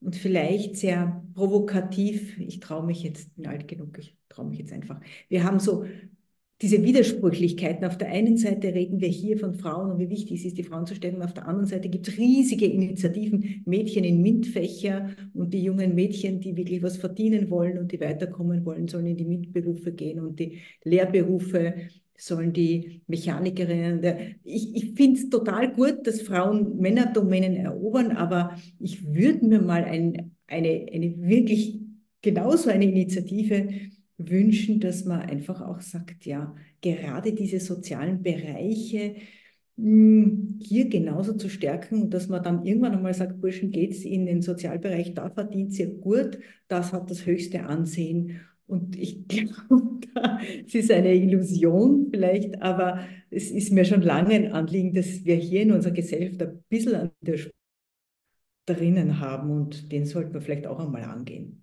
Ja. Vielen Dank auch für das Ansprechen von vielleicht kritischen Sachen. Immer angenehm. Ähm, und auch für die Kürze. Ja, Frau Katharina, oh, jetzt sind Sie mir zumindest aus dem Bildschirm wegge. Dann würde ich dich, Birgit, zuerst bitten, weil äh, sie hat ja angekündigt, dass sie auch früher gehen muss, Ja, weil sie sie zu einem gehen, Zug muss. Ja, zum das Zug hat sie angekündigt. genau. Ähm, Ja. insofern danke, dass Sie sich Zeit genommen haben, falls Sie uns noch hören. Ja. Ja, hast du das Schlusswort. Wunderbar, das freut mich. Aber ich glaube, wir sind uns in vielen Punkten ja sowieso vollkommen Entschuldigung, die. Anna, Anna Paar haben wir noch. Entschuldigung. Nicht, nicht ganz das Schlusswort, Frau Anna Paar ist auch noch. Jetzt bin ich verwirrt. Entschuldigung, du bist am Wort, alles gut. Okay, bin ich jetzt am Wort? Gut, alles klar. Also, äh, ich glaube, wir brauchen einen nächsten Plan, weil den alten Plan, den wir ja so gut umgesetzt haben, aber jetzt brauchen wir einen nächsten Plan. Und ich glaube, eine ganz wichtige Voraussetzung ist, dass sozialpolitische Themen die Grundlage sind, wie wir weitermachen. Aus einem ganz einfachen Grund. Wenn wir das nicht tun, geraten gerade pflegende Angehörige immer mehr in die Armut. Und das müssen wir verhindern und das trifft ganz besonders natürlich die Frauen. Das war mein Schlusswort. Danke. Danke auch. Frau Anna Paar, bitte. Ja, da kann ich gut anschließen. Also ich möchte nochmal sagen, da ist sehr viel passiert, gerade in den letzten zwei, drei Jahren, auch auf Ebene der Bundespolitik, was die Pflegereform Schritte betrifft. Ähm, auf dem kann man gut aufbauen und auf dem muss man auch gut aufbauen. Ähm, also, weil der Finanzrahmen ähm, erwähnt wurde, das ist schon ein sehr großer Betrag mehr an Geld, aber ich möchte erinnern daran, damit werden bestehende Maßnahmen weiterfinanziert, aber neue Maßnahmen noch gar nicht finanziert. Das heißt, wir müssen einfach ähm, abwarten, wie dann, wann immer die Wahlen sind, ähm, wie die äh, Konstellation ist auf, auf der Ebene der Bundesregierung. Aber aus unserer Sicht ist ganz klar, da wird es schon noch mal mehr Geld brauchen. Ähm, der andere Punkt ist ähm, die Leistbarkeit. Ähm, absolutes D'accord. Wir beschäftigen uns ähm, als ÖXA, also als österreichisches Komitee für soziale Arbeit, gerade mit dem Thema Leistbarkeit von Pflege und Betreuung, insbesondere im höheren Alter beziehungsweise Altersarmut verursacht durch Pflege- und Betreuungsbedarfe.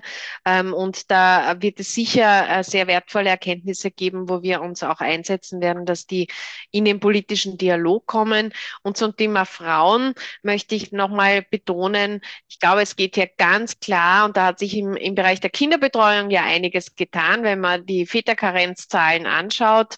Ähm, aber im Bereich der Pflege und Betreuung ist es durchaus noch ein viel stärkeres inneres Ungleichgewicht. Und das, wir müssen einfach, wenn wir diesen Bereich äh, pflegende Angehörige hier betrachten, schauen, dass auch das gleich aufgeteilt wird zwischen Männern und Frauen, damit Männer und Frauen auch die Chance auf dieselben Erwerbsarbeitszeiten äh, und äh, demnach auch dann der Pension haben. Mhm. Danke auch dafür, auch sehr im Sinne von dem, was Frau Mayer vorher gesagt hat, die Selbstverständlichkeiten nicht als Selbstverständlichkeit nehmen. Und auch von, was die Silke gesagt hat, vielleicht gibt es andere Länder, die schon weiter sind in dem Fände ich spannend für ein andermal. Ja, danke an der Stelle. Ich fand, die Zeit ist jetzt sehr schnell vergangen für die inhaltliche Diskussion. Es viele Themen sind angerissen, hätten viel Vertiefung noch auch äh, verdient. Die Frage ist ja auch, ist das das letzte Mal, dass wir uns so treffen? Und an der Stelle von meinem Seite mal schon Dank für alle, die sich generell eingebracht haben. Ich fand das immer sehr lebendig, auch gerade diese Praxisbeispiele gemeinsam mit Expertinnen und wie heute auch Menschen, die beruflich damit zu tun haben. Danke, dass Sie sich Zeit genommen haben. Ich darf jetzt noch übergeben an die Nicole Traxler, sozusagen stellvertretend für das Konsortium, ähm, für den wirklichen Abschluss. Ja, danke, Nono. Danke für die ähm, wirklich extrem gute äh, Diskussion. Ich glaube, das war eine wirklich gute Runde. Wir haben viele Themen angesprochen, viele Themen aufs äh, Tablett gebracht. Ähm, und ja, danke, dass, dass Sie sich die Zeit genommen haben und ein, sich eingebracht haben. Ähm, Ab morgen Mittag werden alle Diskussionsrunden und Inspirational Lunches der letzten fünf Tage auf der Website der Konferenz äh, zum Nachschauen sein. Und äh, ab morgen werden sie ausgestrahlt in Freirad. Also wer nochmal reinhören will oder reinschauen will, jederzeit sehr gerne. Ähm, da sehen Sie auch die Ausstrahlungstermine auf der eingeblendeten Slide. Und ich darf mich jetzt äh, in eine Dankesrunde begeben, weil äh, so eine Konferenz und so ein Projekt ist nur möglich mit ganz vielen, die mitwirken. Und in erster Linie mal großen Dank an die Konsortialpartner, der Caritas Pflege, Lebensgroß, dem Ludwig-Boltzmann-Institut uh, Digital Health and Patient Safety und uh, der To Next Inclusion natürlich. Ähm, dann den Unterstützern der FFG, äh, der Erste Stiftung und Freirad und natürlich bei dir, Nono. Äh, lieber Nono Preuß, vielen Dank für deine einfühlsame Moderation. Aber auch vielen Dank denen, wir haben es jetzt gezählt, ähm, gesamt äh, 430 Teilnehmenden über die letzten fünf äh, Tage. Also es ist wirklich eine, eine große Zahl an Menschen, die, die sich dazugeschalten haben, die dabei waren, die sich eingebracht haben, die teilweise ihre sehr persönlichen Geschichten geteilt haben.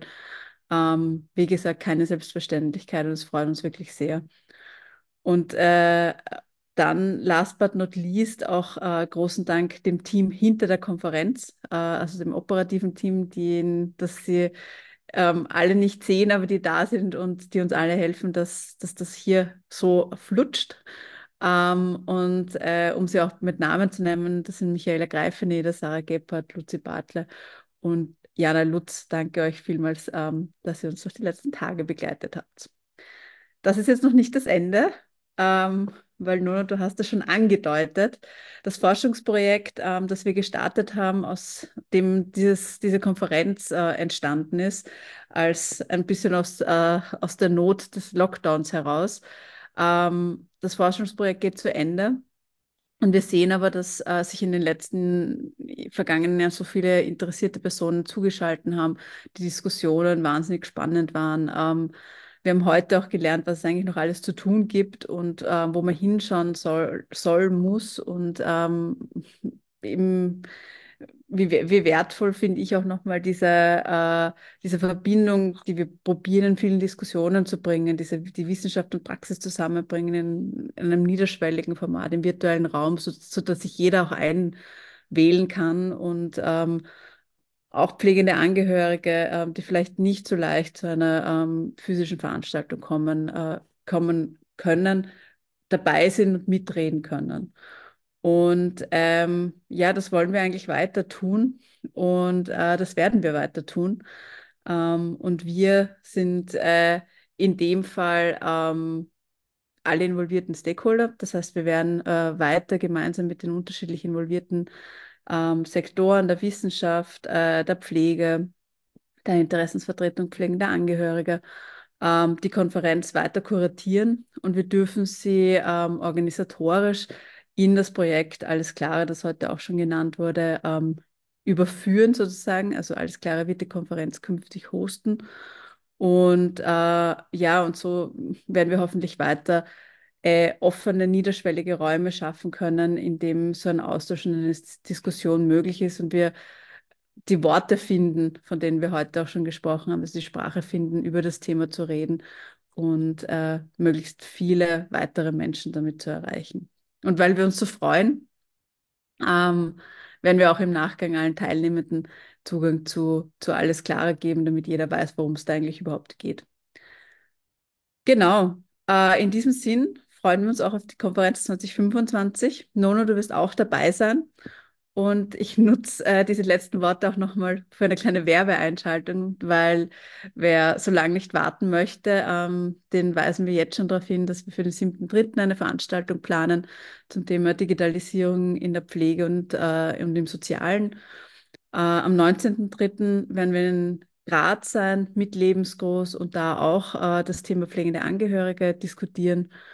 Und auch rund um den Tag der Pflege äh, im Mai planen wir eine Veranstaltung, ähm, wo, wo genaueres äh, auch noch kommuniziert wird. So, und jetzt darf ich mich noch im Namen von uns allen äh, bei euch und Ihnen bedanken für eure Teilnahme, fürs Mitdiskutieren. Ähm, ich hoffe, wir sehen uns bei der kommenden Konferenz, äh, das heißt im Jänner 2025, allerspätestens, wenn nicht davor schon. Ähm, und bis dahin alles Gute und für heute gute Nacht, guten Abend und auf Wiedersehen.